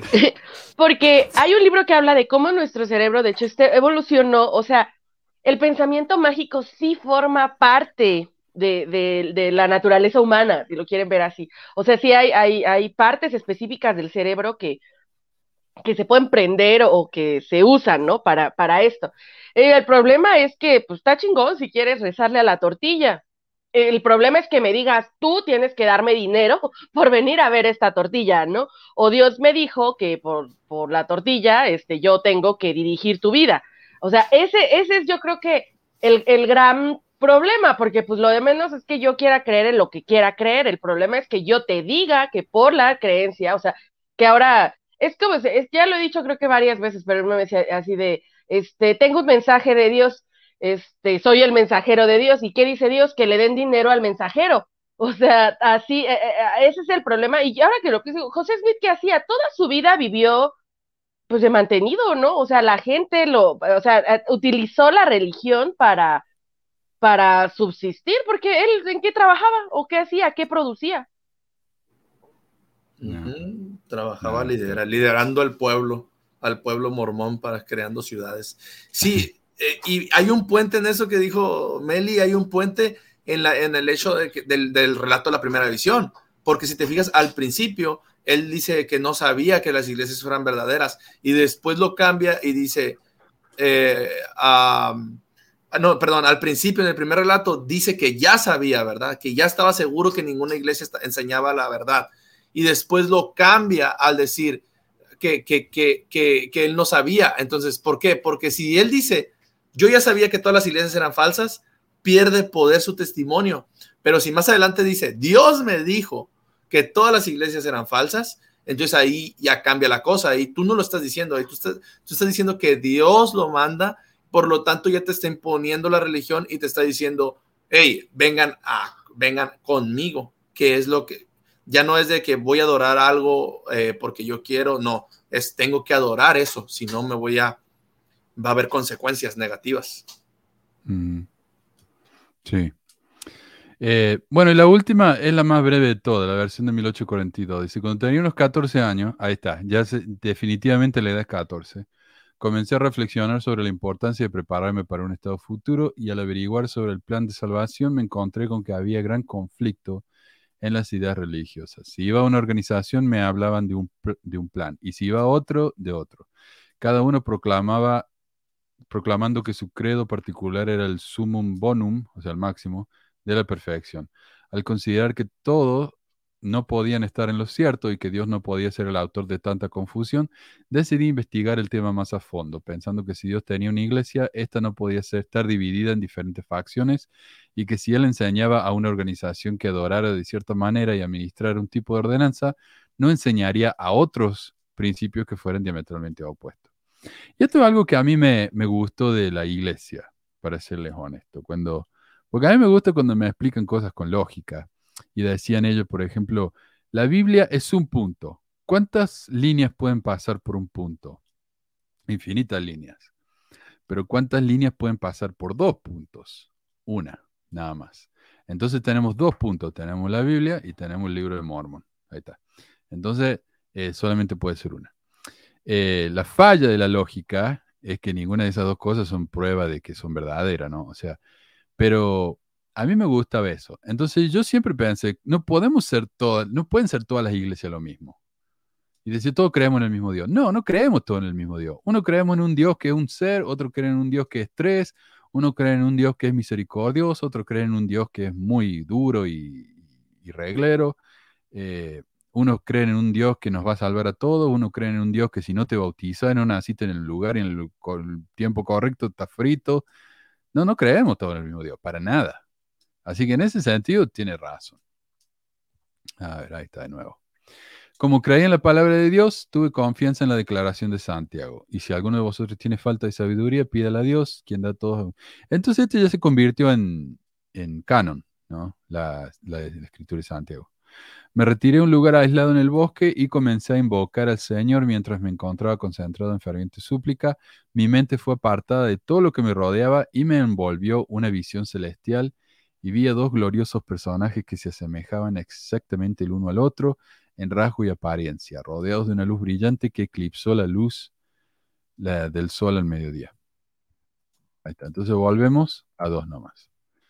Me dijeron que todas las dominaciones religiosas creían doctrinas incorrectas y que ninguna era reconocida por Dios como su iglesia y reino. Y se me mandó expresamente no seguirlas, al mismo tiempo que recibí la promesa de la plenitud del Evangelio que se me daría a conocer en un tiempo futuro. Esto es nuevo también. Que yo sepa, nunca había recibido esa promesa antes. Es más, en la segunda versión, él dice que fue a preguntar cuál iglesia era verdadera y no solamente no le dijeron que ninguna era verdadera, sino que lo perdonaron de sus pecados. O sea, nada que ver. Eh, fue a comprar pan y le dieron tomate, ¿viste? Nada que ver. Eh, esta versión eh, del primer bis. A ver, dale. Ah, hay una parte ah, dos, dos diapositivas antes, que es una contradicción también. Eh, cuando dice, a ver si le puedes regresar dos antes, una, otra más, otra más, otra más, perdón. A ver, es que cuando él dice de que, de que aquí, ahí está, donde dice que esta iglesia, fíjense, es muy importante porque dice, pensando que si Dios tenía una iglesia, esta no podía estar dividida en diferentes facciones. ¿Cuántas denominaciones mormonas tenemos hoy en día? Hay muchas facciones mormonas. Entonces, ahí, eso, es, un, es un, testimonio de que es falsa igual, porque él mismo lo dijo. Si Dios tiene una iglesia, no podía estar dividida en diferentes facciones. Tal vez Joseph Smith no tenía pensado que su iglesia iba a ser igual. Se iba a dividir en diferentes facciones, ya sea con Brigham Young, con, con James Strang, y fíjate que esa, todas esas iglesias tienen dos puntos, tienen la Biblia y tienen el libro de Mormón, y sin embargo todas creen cosas diferentes. Excelente punto. Ahí está, entonces es algo más, es lo mismo, de, es otra repetición de lo mismo que ha venido pasando en la historia, ya sea con otras, con otras denominaciones religiosas, no tiene nada de diferente. Claro, yo, sinceramente, Manuel, yo en mi, en mi ignorancia, yo pensaba que no había otra, otra religión mormona. O sea, se me, en la misión fue cuando aprendí, pues que estaba la, la iglesia eh, reorganizada, que después se llamó Comunidad de Cristo, porque me dijo un compañero de Utah, me dijo, no, sí, eh, ¿a poco no sabías? Me dijo mi compañero de Utah, que hay otra iglesia este, mormona. Y, no, yo no sabía. Es que Latinoamérica no, no es como del... O sea, ahorita ya es un poco más conocido, pero yo también, o sea, hace que más de 10 años, fue igual que me enteré, no, no, o sea, no de niña, pese a que yo crecí como mormona, por lo menos de niña, y ya después de adolescente tuve intervenciones intermitentes y ya de, con adulta soltera, o el último año de mujeres jóvenes regresé, este, así como ya más, eh, y yo no sabía, o sea, me enteré después igual, así como, ah, la reorganizada, pero yo nada más sabía de la reorganizada. Después de la misión, por ejemplo, me enteré eh, de los Levarón, este, este, o así, o sea, de, más detalles, pero yo, no es algo que aquí en Latinoamérica sea del, dominio público. Y yo creo que seguramente a lo mejor para la gente en Utah o en Arizona o para los descendientes, ¿no? De, o sea, la, gente que, vienen de los pioneros, pues sí están más familiarizados con eso, es parte de su historia, pero aquí no, y no se enseña, o sea, no, no lo, no te lo dicen en las charlas, ¿verdad? no, no lo enseña una cuando está misionera. Sí, sí. No hablemos de estas cosas. ¿Para qué? ¿Lo vas a confundir? Como dice la serie, ¿no? Que, le dicen al detective, no digas nada de la iglesia fundamentalista, porque en estos Ay, la estoy viendo otra vez. ya nadie, ya nadie diferencia, ¿no? Entre, nomás dices mormón y todos piensan que pues somos los mismos y le dice ahí el líder que no, que no diga nada de, de, algún mormón fundamentalista. Y de hecho mi, mi, mi, compañero de misión, que era de Utah, nacido en el convenio y todo ese rollo, que me contó eso de la iglesia reorganizada. Ellos todavía practican la poligamia, me dijo. Y eso era mentira. Los, la comunidad de Cristo no practicaba la poligamia, o sea, eran los, los, fundamentalistas. Entonces, ni siquiera él sabía bien que estaba en Utah y había nacido en Utah.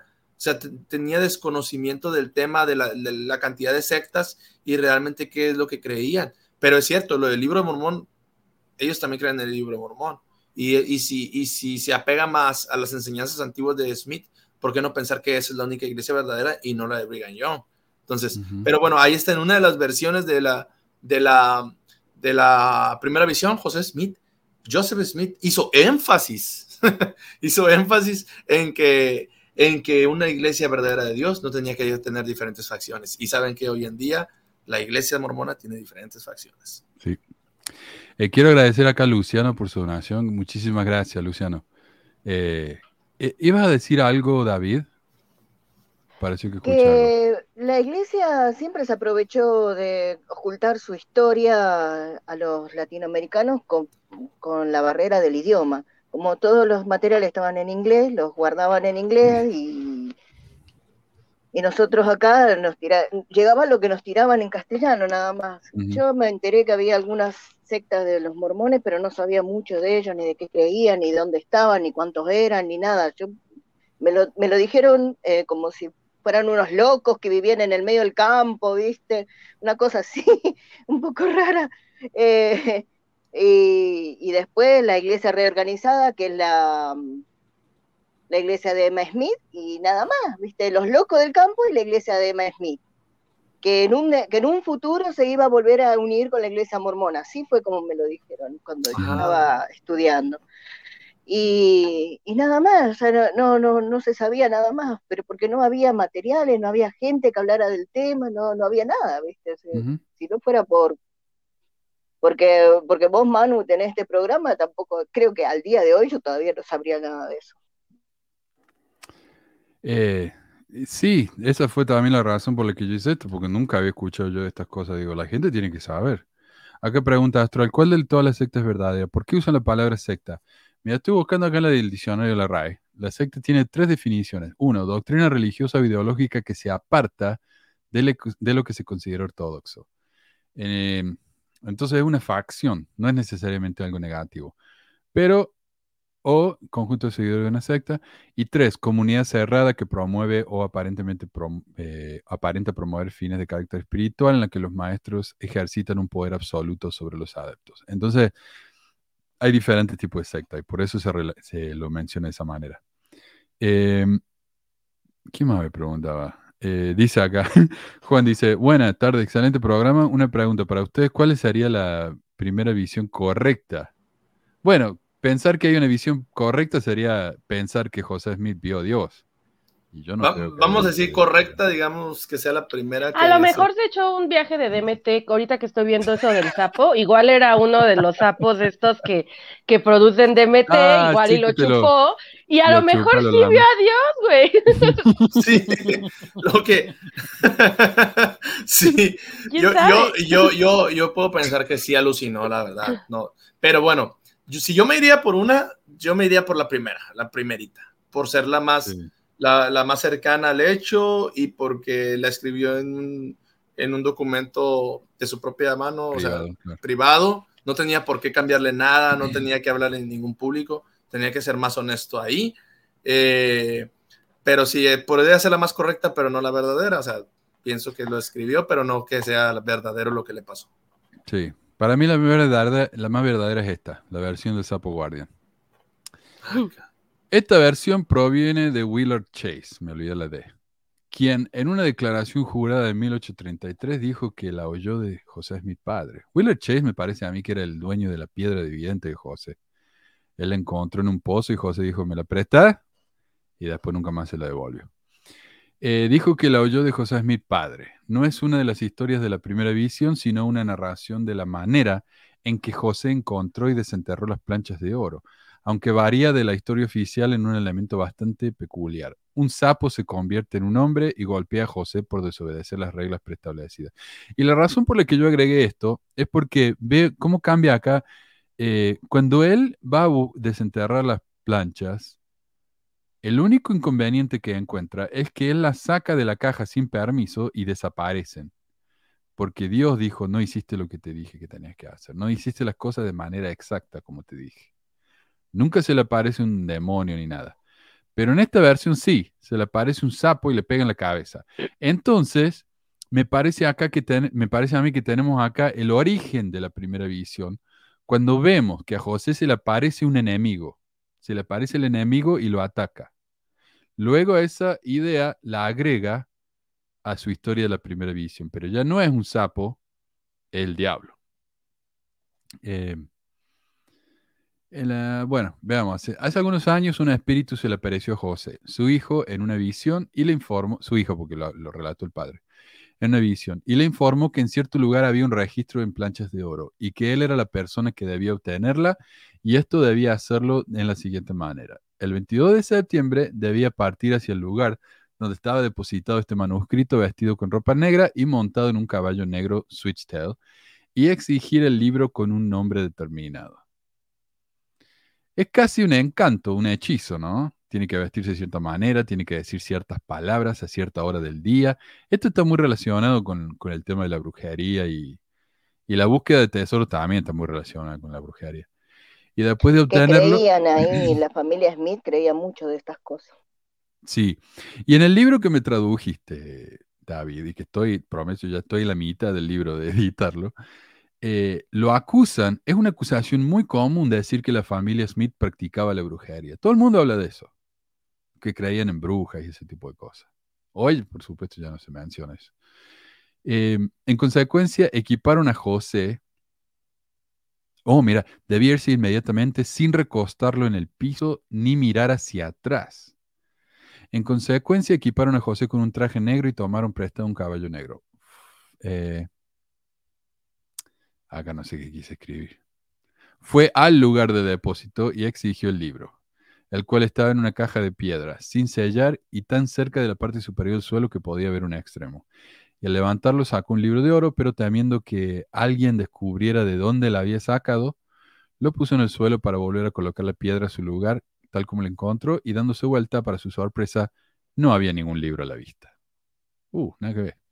Eh, volvió a la caja y en ella vio el libro e intentó sacarlo, pero se lo impidió. Vio en la caja algo así como un sapo que pronto asumió la apariencia de un hombre y lo golpeó en el costado de la cabeza. Sin desanimarse por tonterías, nuevamente se agachó y se esforzó por tomar el libro cuando el espíritu lo golpeó nuevamente y lo tiró entre 15 y 20 metros. Yo creo que alguien se habría dado cuenta de eso, ¿no?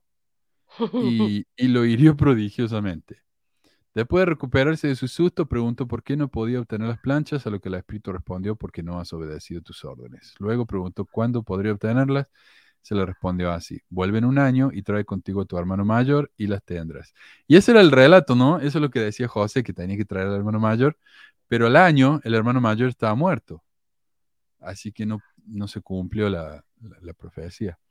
Este espíritu dijo que el espíritu del profeta que escribió este libro y que dijo, era el espíritu del profeta o sea, era Moroni o Mormón, y que le fue enviada a José Smith para darle a conocer estas cosas. Entonces se le apareció Mormon ahí. Ahí está el... oye, oye eh. pero no, no puede ser. Tal vez estamos ante la presencia de un ser reptiliano que controla las masas del mundo. yo, te digo, yo creo en esta versión. Hay cosas que me llegan, viste, de relato incluso de gente en ese, de esa época que me dan mucha sospecha y yo no sé si creerle.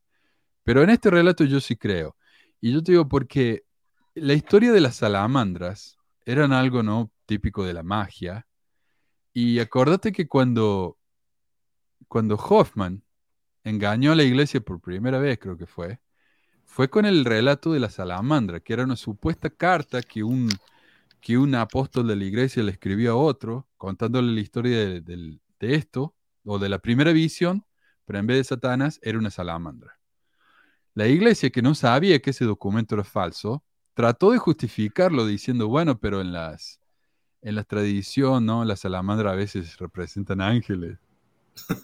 y vamos, eso hace, hace 10 años que vengo queriendo hablar de eso y siempre me olvido.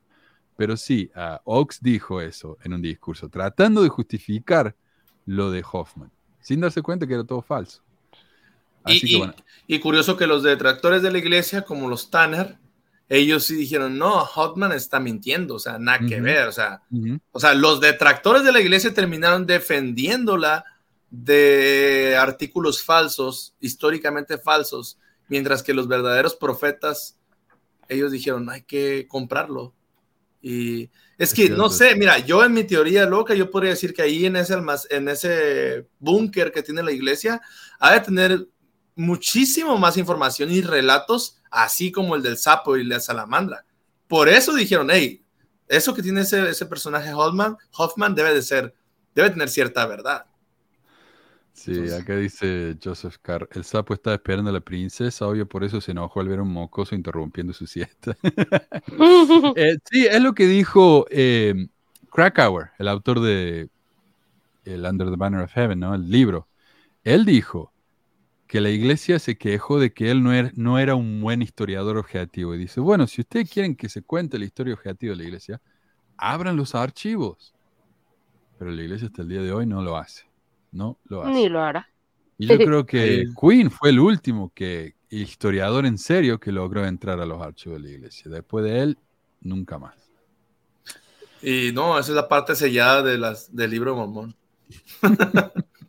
lo que está ahí en esos archivos. Así que bueno, ahí está. Es la, versión 2022 de la primera de las versiones de la primera edición. Y bueno, pasemos al segundo tema de hoy.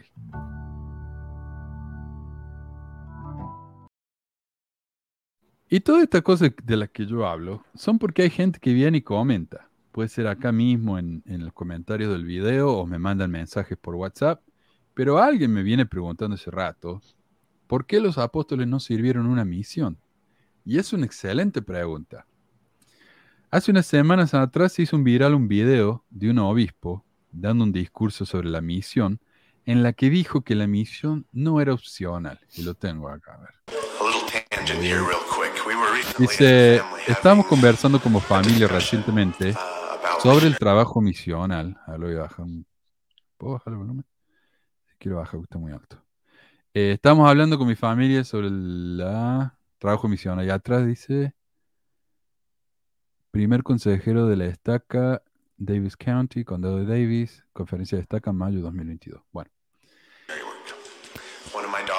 Una de mis hijas estaba en la escuela y estaba hablando con sus amigas sobre el reciente llamado del presidente Nelson para que los hombres jóvenes sirvan en misiones. Y la amiga en la mesa estaban debatiendo. ¿Los hombres jóvenes deben ir o es una elección? Hombres jóvenes, espero que piensen en esto cuidadosamente, porque hay una doctrina importante aquí. ¿Pueden servir, elegir si van a servir una misión?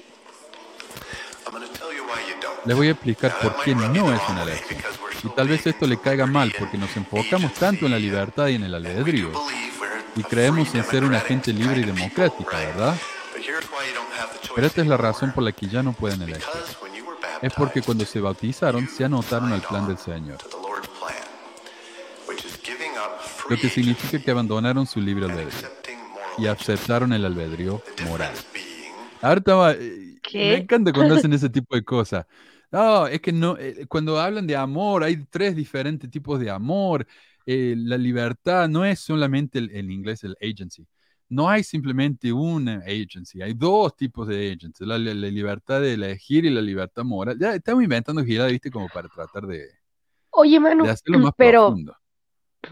Pero en esta, eh, estaba, ahorita que lo escuché, en, la serie esta donde The Banner of Heaven, en la, en la escena del templo, en la conversación que se supone tienen ahí las esposas de los hermanos, una de ellas, la, la más fanática, este, bueno, la que sí es fanática, las otras solo son, bueno, eh, hace una, una este, mención similar, dice algo así como, como que, porque ellas dicen así como, dice, el que me case con él no quiere decir que estoy renunciando a, mi libertad, ¿no? Algo así como a mi albedrío.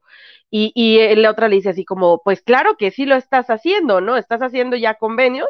No recuerdo las palabras exactas, pero, pero sí le menciona algo similar y eso esos son como de los focos rojos, ¿no? Se preguntan, ¿por qué? ¿Por qué son fanáticos? La iglesia no te enseña a ser fanáticos. No, claro que sí, si uno se pone a escuchar los consejos de los líderes, claro que te vuelves un fanático sin renuncias a tu capacidad crítica, ¿no? De, renuncias a tu capacidad de pensar, de decidir por ti. Eh, yo escuché eso también, que cuando uno va al templo, uno renuncia a su libertad de. Eso yo lo había escuchado antes. Eh, pero bueno, ¿qué dice? La diferencia es que ya no pensamos por nosotros mismos lo que es mejor para nuestra vida. Y ahí está el dicho, ¿no? El viejo dicho. Eh, cuando los líderes hablaron, el pensamiento ya está hecho. Y acá lo están diciendo el 2022 en una, una conferencia de esta acá. Y confiamos que el Señor nos dará la dirección de lo que es mejor para nuestras vidas. Sí, como jóvenes, esto suena como doctrina extraña para ustedes. Espero que vuelvan a considerar la importancia de ese convenio bautismal y sacramental, en el que venimos todas las semanas a la iglesia y decimos, voy a dejar de lado lo que pienso que es mejor y confío en el Señor para que me guíe y dirija mi vida. Lo que dice acá Jesús es exacto. Le pego el clavo en la cabeza. ¿No se supone que el plan de Satanás fue rechazado precisamente por querer destruir el albedrío? Y es lo mismo que digo yo cuando la iglesia se mete en la política para tratar de prohibir o, limitar la libertad de la gente. Ok, ustedes no quieren que los gays se casen, no casen a gays o no se casen gays ustedes. pero tratar de limitar que otros homosexuales que no son miembros de la iglesia no se puedan casar, eso es limitar la libertad de la gente. Eso es limitar el libre albedrío. ¿De qué hablas, Vanu? Si los quieren obligar a vivir bajo sus términos, así como que si los fueran a casar a ellos. Ah, sí, y, los y, que la...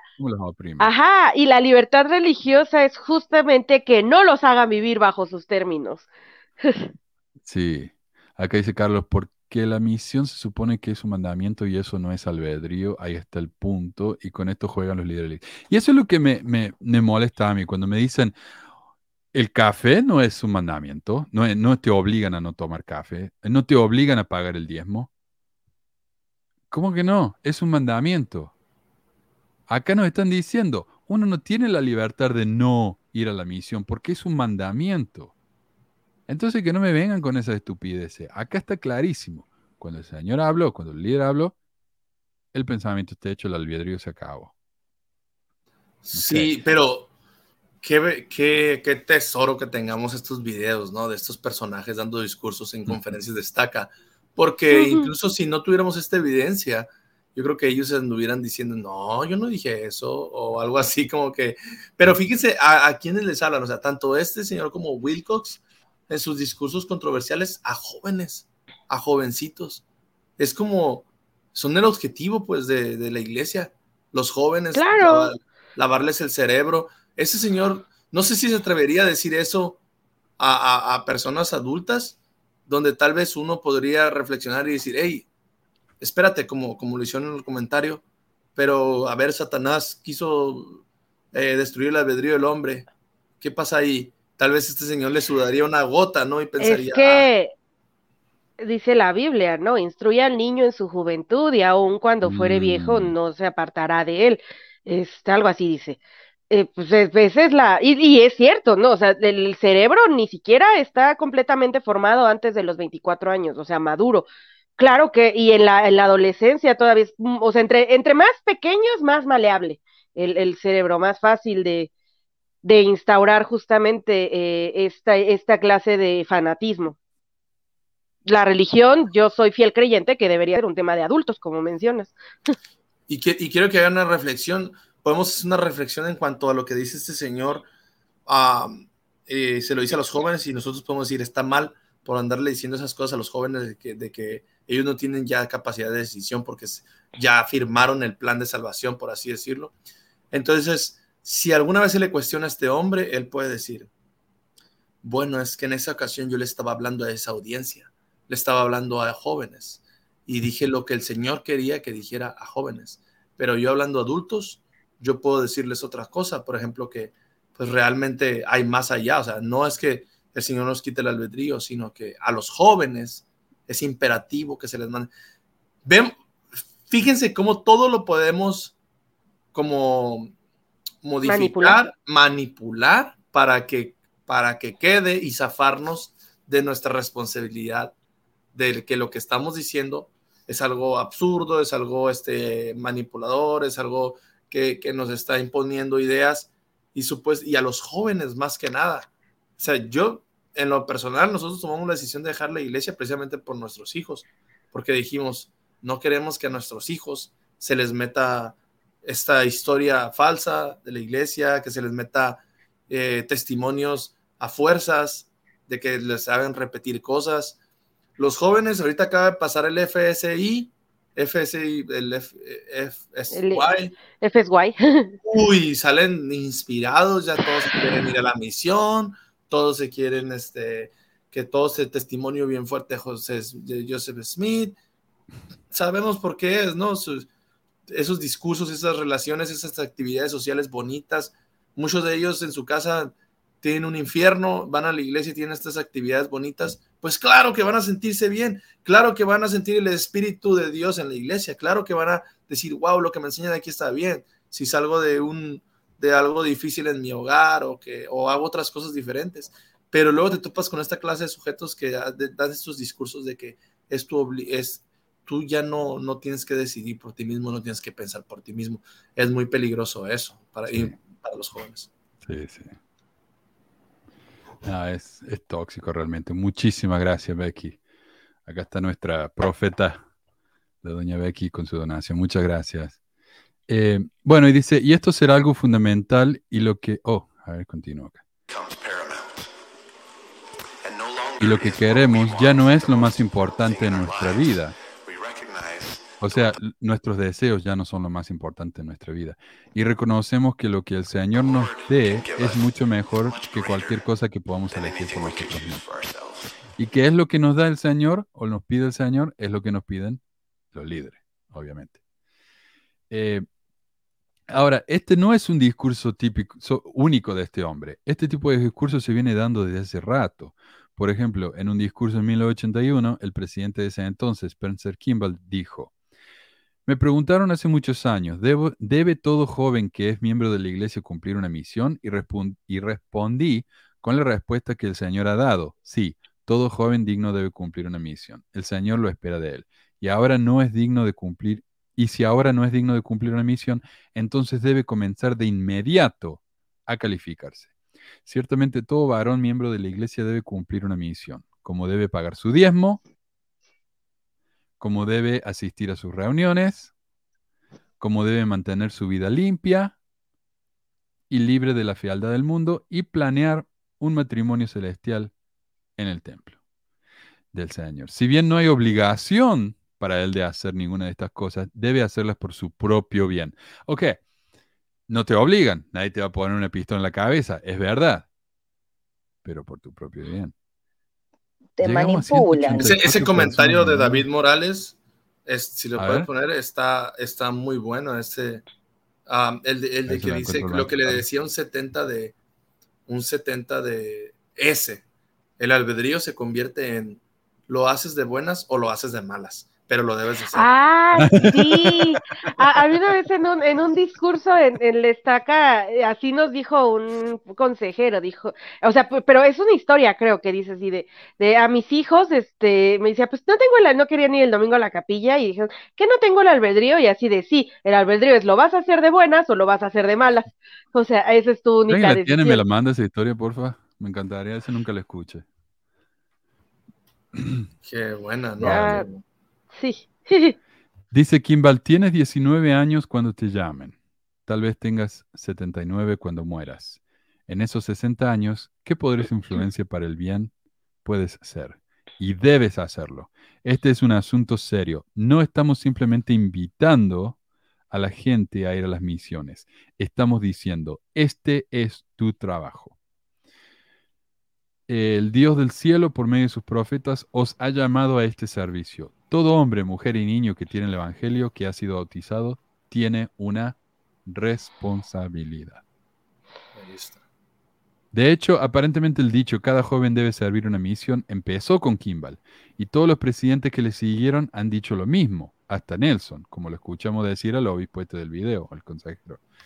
Y algo que escucho frecuentemente es que la misión no es un mandamiento, pero ¿cómo dice Kimball uno debe hacerlo por su propio bien?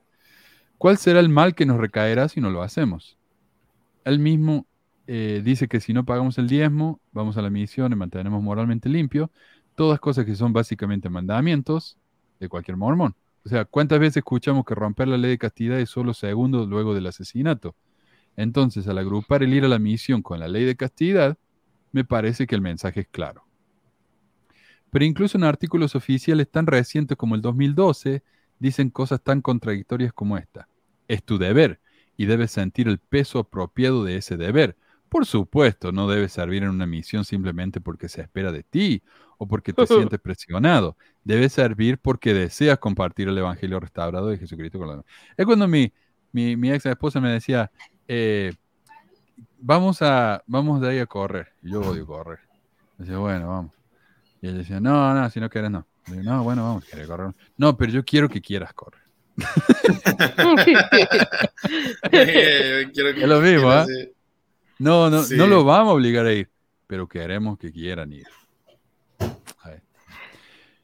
Pero lograr acerca de servir en una misión también debe recordar que al recibir el sacerdocio ya ha aceptado la sagrada responsabilidad de advertir, exponer, exhortar, enseñar e invitar a todos a venir a Cristo, incluso sirviendo como misionero de tiempo completo. Entonces, eh, el sitio de la iglesia acá está repitiendo lo que dijo el obispo ese. es un artículo oficial. Una vez que nos bautizamos, recibimos sacerdocio, ya nos comprometimos. Entonces no es obligación, pero ya nos comprometimos ante Dios a hacerlo. Así que podemos romper esa promesa con Dios, no hay problema. Obviamente esos compromisos son opcionales, ¿no? Buscando información sobre si esa expectativa para servir existía antes de Kimball, encontré el reporte estadístico de la conferencia de 1944, cuando Nelson hubiera tenido 20 años. El 0.36% de la membresía de la iglesia estaba sirviendo una misión. O sea, había 3.425 misioneros cuando había 954.000 miembros. El 0.36. En 1950, cuando Irene tenía 20 años, era el 0.8% de la membresía que estaba sirviendo una misión. Hoy, el 0.54% de la membresía está sirviendo una misión. O sea, los números no son tan diferentes. Y eso es incluyendo a los misioneros de tiempo completo hoy y a los misioneros de servicio, ¿viste? Lo que van, que es una pareja de, y, que van Y ahora hay más, hay más mujeres también. Sí. Eh, o sea, y eso que en esa época también, algo que encontré es que durante las guerras, y es cierto que durante la época de Monson y Nelson y todo eso, había una guerra, e incluso Irene, había guerras, y era difícil que los jóvenes salieran a la misión. Y sin embargo, mira los números. Los números no mienten. Y estos son de los reportes de la iglesia. Eh, o sea, más están sirviendo que en la época de Nelson, pero no tantos más, y menos que en la época de Irene lo que me hace pensar que eso de servir una misión ya era mandamiento o una sugerencia fuerte. Cuando estos jóvenes estaban en edad de misión. Entonces, ¿por qué no sirvieron una misión? Pero antes de eso, ¿cuántos no sirvieron una misión? Ninguno de los primeros presidentes sirvió una misión. Y Monson no sirvió una misión. Así que vamos a hablar de eso. Tenemos 20 minutos, así que me voy a apurar. En una biografía en LDS.org leemos del Elder Irving. La familia Irving se mudó a Utah donde el presidente Irving asistió a la Universidad de Utah y estudió física. Después del conflicto de Corea, sirvió en la Fuerza Aérea y fue asignado a Albuquerque, Albuquerque, Nuevo México. Al mismo tiempo fue llamado como misionero de distrito en la misión de los estados del oeste. Sirvió durante casi dos años. Me dio curiosidad porque dice que estudió física en la universidad, en vez de estar en la misión, y después de eso sirvió en la Fuerza Aérea y fue misionero de distrito. ¿Qué es eso, no? En la época de Irene parece que no había una edad específica en la que los jóvenes debían ir a una misión, pero revisando líderes de esa época o incluso antes, veo que fueron generalmente alrededor de los 20. Hinckley salió a la misión a los 22, Kimball a los 19, Benson a los 20 y así, ¿no? Irene, por su parte, prefirió estudiar. Según su biografía, se graduó de la universidad a los 22. Fue a la Fuerza Aérea para ser entrenado como un oficial de armas especiales y fue llamado como misionero de distrito. Un llamamiento que incluye enseñar a investigadores los fines de semana y algunas tardes. Incluso para ese llamamiento, Irene dice que tuvo dudas, pero aceptó porque el obispo le dijo que se lo había ordenado, se le había ordenado a él que lo llamara, o sea, insinuando que era mandato de Dios. Su biografía incluye este pasaje, me resulta muy interesante. Dice, la guerra de Corea estaba en pleno apogeo y las oportunidades de servicio misional eran severamente limitadas. De hecho, durante los dos años anteriores, 1951 y 1952, la Iglesia no había podido llamar al servicio misional a ningún varón estadounidense elegible para el servicio militar obligatorio. Fue solo por un acuerdo especial con el gobierno de los Estados Unidos, alcanzado por el hermano Gordon Hinckley, un empleado de la Iglesia, que cada barrio pudo comenzar a enviar un misionero al año al campo. Acabo de recibir este permiso, dijo exultante el obispo Dyer a Hall. Hall sería el elder Irene. Puedo enviarte a una misión. A la edad de 21 años, o puedo enviar a una persona a la misión. A la edad de 21 años, Hall supuso que el tiempo para una misión propia había pasado, a pesar de que Hinckley fue a los 22. Estaba saliendo y esperaba casarse y formar una familia. Además, su compromiso con el ROTC, o sea, la Reserva Militar, significaba que tendría que pasar dos años en la Fuerza Aérea, probablemente en Corea o en Japón.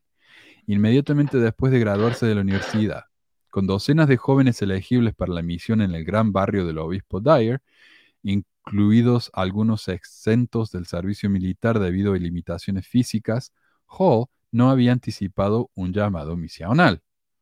A la luz de, su edad y obligación militar, Hall se sintió justificado al hacer una pregunta fatídica.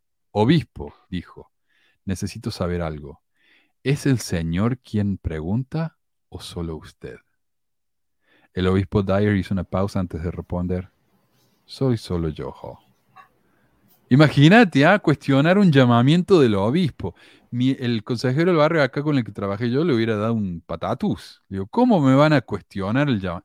Te llamé a la misión, caramba. Me estás diciendo que no. Ok. Bueno, el relato está basado está desde la perspectiva de que ahora él es apóstol, ¿verdad? Y peor todavía, porque está dando un mal ejemplo a la juventud. Claro. Me parece a mí. Mira, si, el, si Irene le dijo eso a pues yo también puedo. Eh, pero imagínate, el obispo pensó en él específicamente y dice, puedo mandar a un joven a la misión, quiero que vayas vos. Y que dijo, no, no. O sea, él había tenido la oportunidad. Hall salió de la oficina del obispo sin dar una respuesta final. De vuelta a casa, sus padres dejaron clara su posición. Con una brutal guerra terrestre en la península de Corea, a Mildred, su mamá, en particular, no le gustaba la idea de que Hall abandonara el ROTC y pudiera ser reclutado como soldado después de su misión. Ella había visto a uno de sus amigos dar la bienvenida a casa a un hijo de un misionero que había regresado solo para perderlo como víctima de los combates en Corea. Mildred le, dijo la eh, le dejó la decisión a Hall, pero compartió su recomendación, citando una impresión basada en la oración. O sea, todo culpa del espíritu, ¿viste? Es mejor que le digas que no. Hall llevó esa respuesta al obispo Dyer. Lo siento, dijo, no puedo ir. Darle la oportunidad a otra persona es algo maravilloso. El obispo Dyer aceptó la decisión de Hall sin ah, discutir. Esto es lo que yo veo. La mamá dijo, no vayas. Ella oró, dijo, no vayas, porque el Espíritu me lo dice. Pero la verdad es que tenían miedo de que si él iba a la misión, perdía su, su condición como reserva y lo iban a llamar a la guerra a la fuerza. Parece que así funcionaba. Porque la reserva, servir en la reserva era como ya hiciste tu parte por la guerra. Lo que esto muestra a mí, que no tienen fe que si el joven salía a la misión iba a ser protegido por Dios. Hay una falta de fe total acá. Y este hombre llegó a ser apóstol. Así que bueno. No, hay una, hay un, obviamente hay una Ah, pusieron en la mesa las opciones y no fue prioridad de ellos, de la familia ni de, de Irene. Y yo estoy casi seguro que eh, en esa clase de familia tú no tienes voz ni voto. O sea, tus papás son los que, los que deciden. Yo no puedo decir, ah, Irene dijo, no, no me voy a ir a la misión. Casi puedo estar seguro que es una familia devota, mormona, o sea, de abolengo, bien estricta, no te vas a ir te vas a quedar así y vas a hacer esto y vas a tomarle por acá. Siempre lo de la guerra es algo muy malo, me parece muy malo porque aunque ellos hayan eh, hecho un servicio militar, ah, este, pudieron haber ido a la misión, ya sea este, después o, incluso antes, ¿no? cuando uno quiere hacer las cosas, las hace. Y si es en el nombre de Dios, por la fe que ellos tenían, tenían que haberlo hecho. Eso no, no, no veo nada, o sea, a menos que sea por causas mayores, algo de salud o algo así, todavía lo veo más factible. No, acá él mismo reconoce que él podría haber ido y dijo que no. Disculpa, David. Eh, y si fuera que no tenía fe para ir a la misión y saber, y saber que Dios lo iba a proteger, entonces tampoco, ¿cómo va a tener fe para ser un profeta? No entiendo. Porque pues no, realmente no es un profeta, es un administrador de una corporación donde se encarga de... muy chillón. Se la da de muy espiritual ahora, ¿verdad? Pero bueno, antes realmente no, no, no, no miró esa, esa situación. y bueno, la, de ahí.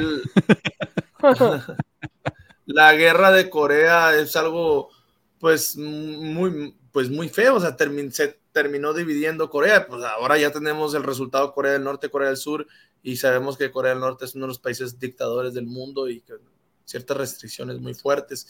Y ahí estaba el país de Estados Unidos, obviamente peleando por los derechos humanos o lo que queramos decirle, no, no, no me gusta mucho hablar de política, pero ahí estaba. y cómo una familia va a, poner, bueno, cómo podemos priorizar, o sea, que su hijo vaya a la guerra en vez de la misión.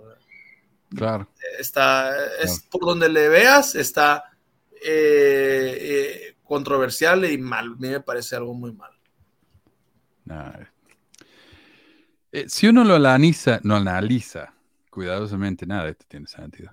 Eh, Rosana dice, en la clase de valientes de primaria una clase sobre la misión y se acostumbra a invitar a los misioneros a esa clase y se les hacía la placa de cartulina y los niños muy felices. Y dice Varón, eh, he visto padres en la iglesia ponerle a sus hijos de 4 o 5 años una placa negra con logo de la iglesia y dice futuro misionero. Y acá se venden en realidad, si vos te vas a cualquier tienda de la iglesia, tienen las plaquitas. Eh, sí, es, nefasto eso. Eh, Darlene H. Oaks.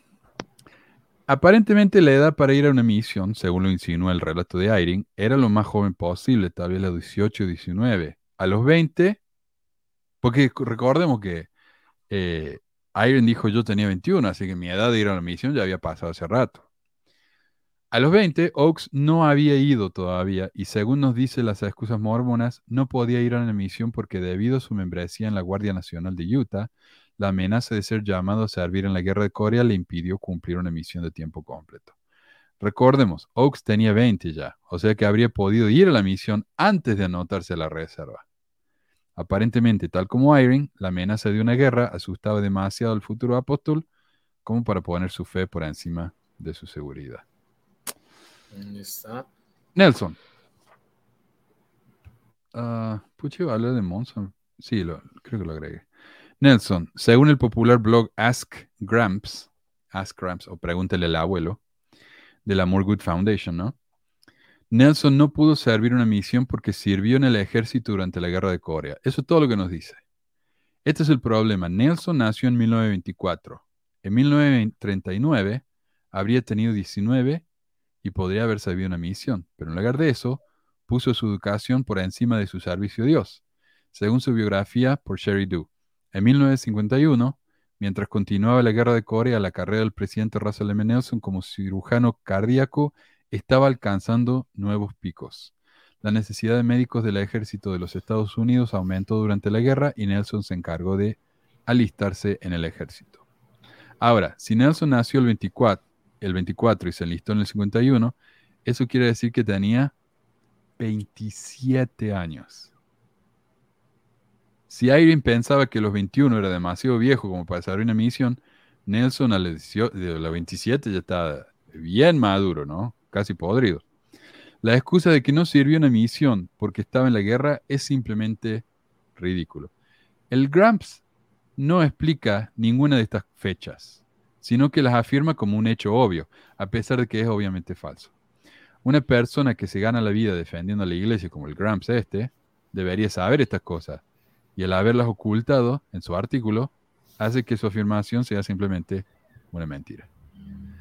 ¿Cuántos años, Dale. Ah, ¿Cuántos años tenía Nelson entonces en 1950?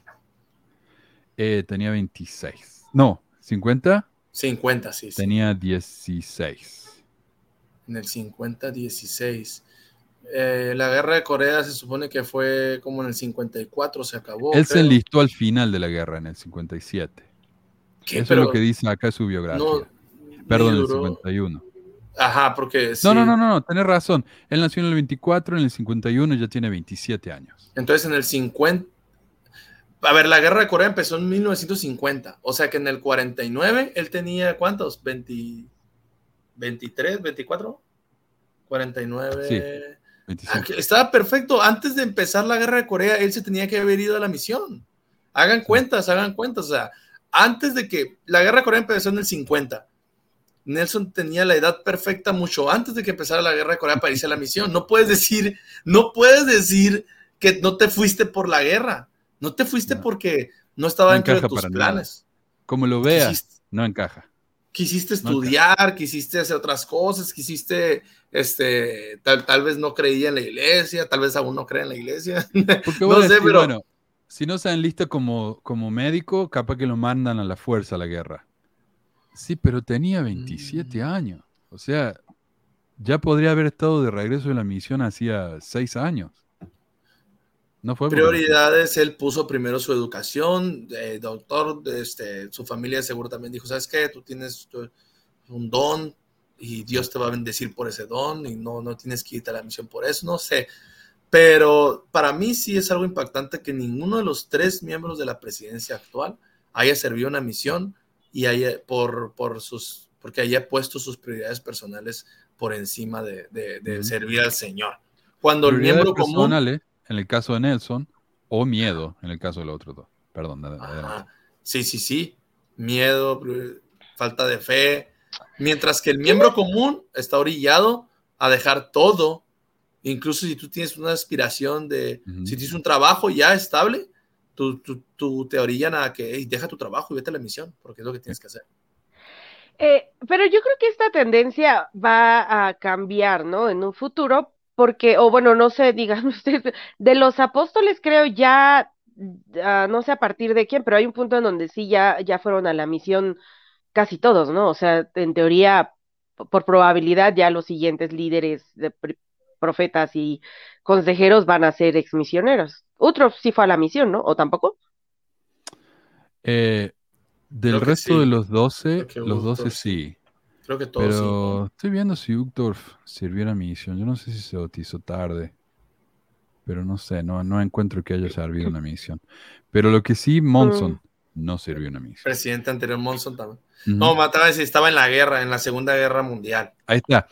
Eh, el Gramps dice que no pudo ir porque estaba en la Marina durante la Segunda Guerra Mundial. Pero según un artículo en el sitio de los veteranos estadounidenses, y el LDS Living lo, lo copia el artículo muy orgulloso, miren lo que dijeron del presidente Monson. Cuando se, se acercaba su cumpleaños número 18, en 1945, Tom se alistó en las reservas navales de Estados Unidos y anticipó servir en la Guerra Mundial en el Teatro del Pacífico. Tom fue enviado a San Diego para recibir, entrenamiento, pero con el final de la Segunda Guerra Mundial no fue enviado al extranjero. Su periodo de servicio terminó seis meses después del final de la guerra, después de lo cual regresó a la Universidad de Utah. O sea, a los 17 años, porque te dice, cuando se acercaba su cumpleaños número 18, tenía 17, sirvió por un año. A los 18 estaba de vuelta. Podría haber ido a la misión. Y no fue. En vez de eso, regresó a la Universidad de Utah. De nuevo. Sí, lo mandó al carajo. Dijo, no, ya. Por eso se hizo obispo a los 20. Se hizo obispo a los 20, bien temprano, ¿verdad? Porque pues eh, tengo que reconocer que estas personas se, se, ahora sí que viven en un entorno donde tal vez se prepararon bien eh, y, y, evolucionaron en sus trabajos. Y pues sabemos que Monson lo, adulaban porque no, que el obispo más joven que había existido y, Cuando debería estar la misión. sí, debería estar la misión, pero fue exitoso porque se casó. Pero ponele que diga, bueno, pero mira, esa fue su misión, servir en un obispado. Yo hubiera preferido servir en un obispado que ir a una misión. Yo odio salir a vender puerta por puerta. Pero no, mi obligación fue irme. O sea, Mira que tengo el rulito, parezco la colorada. Es, la obligación. Porque además yo creo que ellos eh, eh, se sienten como de la élite, ¿no? Por todos los años que su familia lleva miembros. Aquí, o sea, la realidad en Latinoamérica es que a quienes no sirven misiones, uh, o sea, allá me imagino que también, pero se sienten como que eso no los toca. Al final aquí no, muchas veces son mal vistos, eh, dicen, no, si las muchachas no se quieren casar con ellos, o sea, al menos es de lo que se quejan, este, de, lo que de lo que los he escuchado. Eh, sí hay como cierto mm, cierta preferencia para quienes sí cumplieron como con todas las los, los puntitos necesarios, ¿no? Todos los, los requisitos, al menos aquí, a ellos, pues parece que están más allá del bien y del mal, porque pueden no hacerlo y aún así enseñarlo como si fuera un mandamiento cuando ellos decidieron no hacerlo. Acá Carlos dice, pero Monson vivió toda su vida a costa de la iglesia, es verdad, porque él, su primer trabajo fue en la iglesia y ahí permaneció toda la vida. Y, a pesar de que... No, adelante. Creo que su carrera era en periodismo y sin embargo estuvo en la junta directiva de la empresa de seguro. O sea, una vez que estás adentro, estás adentro. Y, luego aparte, este, ¿a qué edad fue apóstol? Y los apóstoles reciben su, su sueldito, su living allowance, su pensión. ¿Y a, qué edad fue? O sea, es lo que... Pues era el apóstol más joven, ¿no? viven, viven 30, 40 años con ese sueldo extra de lo que tu trabajo, que ni siquiera tenía la edad de pensionado o jubilado. No estaba jubilado, no era un viejito que, que, este, que, que ya no podía trabajar y la iglesia lo mantenía. Entonces, esos son, los, esos son los detalles, pequeños detalles que los miembros ignoramos o ignorábamos y decíamos, nosotros nomás vemos los discursos de la conferencia general, ni siquiera sabemos, la mayoría de los miembros ni siquiera saben cómo se llama, cuál es su segundo nombre. Tom, yo sé que Thomas S. Monson fue un profeta de Dios. se llama Spencer también. Entonces, Thomas S. Oh, hermano, ¿cómo se llama? Pues la S de qué es. Ah, ah, ni siquiera sabe cómo se llama y está testificando. ¿Cuántos hijos tiene? ¿Qué hizo en su vida? O sea, y ahora. No, la esposa, olvídate. No, no, no, no. Las esposas menos, ¿verdad? La mujer relegada ahí y este, ellos son los que, los que dan la cara y ni siquiera sabe su historia de vida. Y te, te apuesto que muchos miembros, ellos no saben que, que ninguno de los de la primera presidencia sirvió en la misión.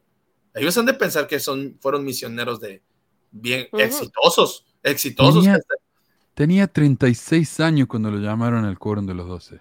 No, ah, ¿ves? ¿Ves? O sea, 36 años. 36 años. A este tipo lo criaron de la cuna para que fuera eh, Era, era de oro Monson, hacía todo bien. Qué locura. No, hablando de la, de la conferencia general, uno también debe pensar, ¿ellos harán su discurso?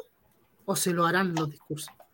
Porque uno ya mm. tanto desconfía de todo lo que hacen es que... Packer se lo hacía y ahí se da cuenta cuando se lo editaban, pero es verdad, sí. No, y yo no digo que Monson no es una persona carismática, buena, porque le van a salir los miembros. No, que el presidente Monson, que no, uno no está atacando a la forma de ser de él, o que sea malo, que haya hecho maldades. No, obviamente si fue un hombre bueno y, eh, un hombre que ayudaba a las personas está bien, lo que se le ataca aquí es como la organización de la iglesia, que es supuestamente organizada por Dios, por revelación, y que estos hombres que están a la cabeza tienen otras prioridades, no tienen la prioridad que se nos enseña a nosotros. Es, e, es, lo mismo que hay en toda la iglesia cuando dices, oye, este, se les enseña a los miembros que no deben de fumar, que no deben de tomar té ni café. Ah, pero les hacemos un, un mal a un lado de la del templo, en la manzana del templo permitimos que haya un MAO ahí, entonces pues adelante, pues nosotros ahí se los ponemos y permitimos que le damos a renteros la oportunidad de que pongan sus negocios con café y alcohol. No creemos en eso y pues creemos que te vas a condenar por eso, pero pues ahí te lo ponemos, o sea, es, es, hay muchas contradicciones en la iglesia y sobre todo en estos líderes que supuestamente son llamados por Dios, pero ya vemos que simplemente son personas que están administrando una corporación multimillonaria. Mira, acá me pregunta, ¿dónde está el comentario ese? Alguien me preguntaba, dicha, dicha Mar, dice, Manu, no sé qué tan probable sea un programa, cómo eligen a quien pertenece al quórum de los doce. Sé que hay algo de nepotismo, pero yo no sé si puedo responder eso. Sería meterme en la mente de, de los líderes, ¿viste? Pero lo que sí, el apóstol J. Golden Kimball dijo que, porque era muy famoso él porque decía malas palabras en la, en la conferencia. Él dijo que en su experiencia era mitad revelación y mitad relación. Imagínate, era un Kimball. Así hmm. que... Y, y, yo ah. tengo planeado hacer un programa acerca de cómo están todos relacionados los, los apóstoles. Quiero leer esto bien rápido porque no quiero guardar más mensajes. Dice Augusto, y la piedrita ovalada que aún conserva en las arcas de la corporación, el apóstol Mormon, el apóstol mormón Nelson la sigue usando para seguir recibir revelación. Bueno, viste, José dijo que cada uno tenía su propia piedra, así que capaz que no encontré una. José no organizó la iglesia por medio de la primera visión, jamás enseñó. Ah, ya hablamos de eso. Eh, jamás enseñó la primera visión a los miembros en clases ni en discursos. Exacto. No, hablo de eso hasta muchos años después. Marco dice, ¿en qué año se reveló que había más? Ah, ya, hablamos de eso. Eh, David dicen que es, es, que siendo un evento tan importante no podía Dios recordarle a Pepe cuando le vino a visitar por primera Claro, podría haber recibido una revelación de Dios, total, hablaba con él todo el tiempo. A mí me enseñaron en la iglesia que José eh, no había ido a la escuela, pero tenía la mejor educación del mundo, porque a él le había enseñado Dios, Jesucristo, Juan, mm, Pedro. A mí me dijeron eso. Entonces, podría haberle dicho. Sí, yo sí creía, la verdad, eh, que, que, que José, toda todo era muy inteligente y todo era por, porque cada año Moroni lo instruyó. Claro. Yo no, no había pensado en eso, la verdad. Dice Diego, ¿a alguien más le pasa que cuando ponen los videos de pesquisa le salta el anuncio de la iglesia? Me pasa muy seguido. a ah, todo el mundo le pasa, Diego, hasta a mí me pasa porque eh, son los, ¿cómo se llama? Cuando vos buscas cosas que tienen que ver con el mormonismo. El algoritmo de YouTube. El algoritmo. Te van a Está bien, porque le llega ahí, le debe llegar una porción del, del dinero a mano. Cada vez que ustedes ven un video mío, la iglesia me paga a mí un par de centavos. Ahí está, ya. Punto para. Algo bueno. Meli, sí. De a poco le voy me, voy recuperando. La iglesia auspiciando a, a su propia crítica. Muy bien. Dice Henry Meli, tengo un libro que habla de lo que dice, se llama Dios está en el cerebro. Sí, está en script, ya lo busqué. Uh, dice Firomac, hay dioses negros. Bueno. Ah, mm, buena pregunta. La verdad que no sé. Eh, dice. Ah, mm, yo empezaría a preguntar si hay dioses primero. bueno, en la, en la, teología mormona. Ya estoy como Wilcox. No, en la teología mormona no hay dioses negros. No, no, no. Todos son blancos, puros y deleitables. en la resurrección se blanquean. Debe ser. Sí, no, hay, no va a haber negros en la resurrección. Porque si uno nace sin una pierna, después va a tener las dos. Entonces, capaz que el estado natural sea ser blanco y rubio. David dice, tomando como base el comentario de Meli de que trabajaba José Smith, ahora bien, eso es una herencia que se ha perpetuado en los líderes altos. Ellos trabajan. ¿Cuántos líderes viven a costilla de los miembros? Mm. Eh, Nancy TV dice, una vez andaba por el cerro de Pucón, Chile, y ah, yo estuve en Pucón, y vi una capilla en el cerro. Era mormona, la dirige una mujer obispa, y dije, ¿qué? Ah. ah, esto lo dijo cuando estábamos hablando de las facciones de la iglesia mormona. Al parecer porque en Pucón, cuando yo estuve en Pucón, no había nada. Apenas si había un par de capillas, pero vaya a ver, me gustaría escuchar más de eso. De hecho, no, no había capilla. Estábamos en una casita. Eh, Giorgio dice, los fundamentalistas se saben de memoria cada versículo del libro de Mono. Eso sí que se lo saben. Más que nada, doctrina y convenios. Eh, algo más quiero decir. Josh Williams, el comentario que dice Josh Williams, Creo que los hijos y nietos de los profetas y apóstolos se cambian de apellido. Bueno, porque son, vienen de la, por ahí del, el apóstol tiene una hija y esa hija se casa con otro y tiene un hijo y ese hijo es apóstol. Sí. Todo el liderazgo de alto rango mormón debería estar yendo en Monson Packer Holland sí. Había varios de los Christensen, ¿no? También creo, Christensen. O, ah, no sé, hay, hay muchos es raro, ¿no? Es, muy, muy, muy sospechoso que Dios llame a tanta gente. en realidad, Monson y Nelson son apellidos nuevos en la, en la jerarquía de la iglesia, pero vienen por la madre, sí. Eh, Morgan Freeman es Dios negro, ahí está. Razón. bueno, ya pasamos las dos horas, ya estamos empujando mucho la paciencia de la gente, así que muchísimas gracias a ustedes tres. Muchísimas gracias a la gente que nos está eh, compartiendo comentarios y por supuesto a Carlos por su ayuda. Y todos los que han donado y, realmente les agradezco enormemente. Y nos vemos la semana que viene entonces. Cuídense chicos y chicas. Adiós. Chao, gracias. Bye. Y ahí se acabó.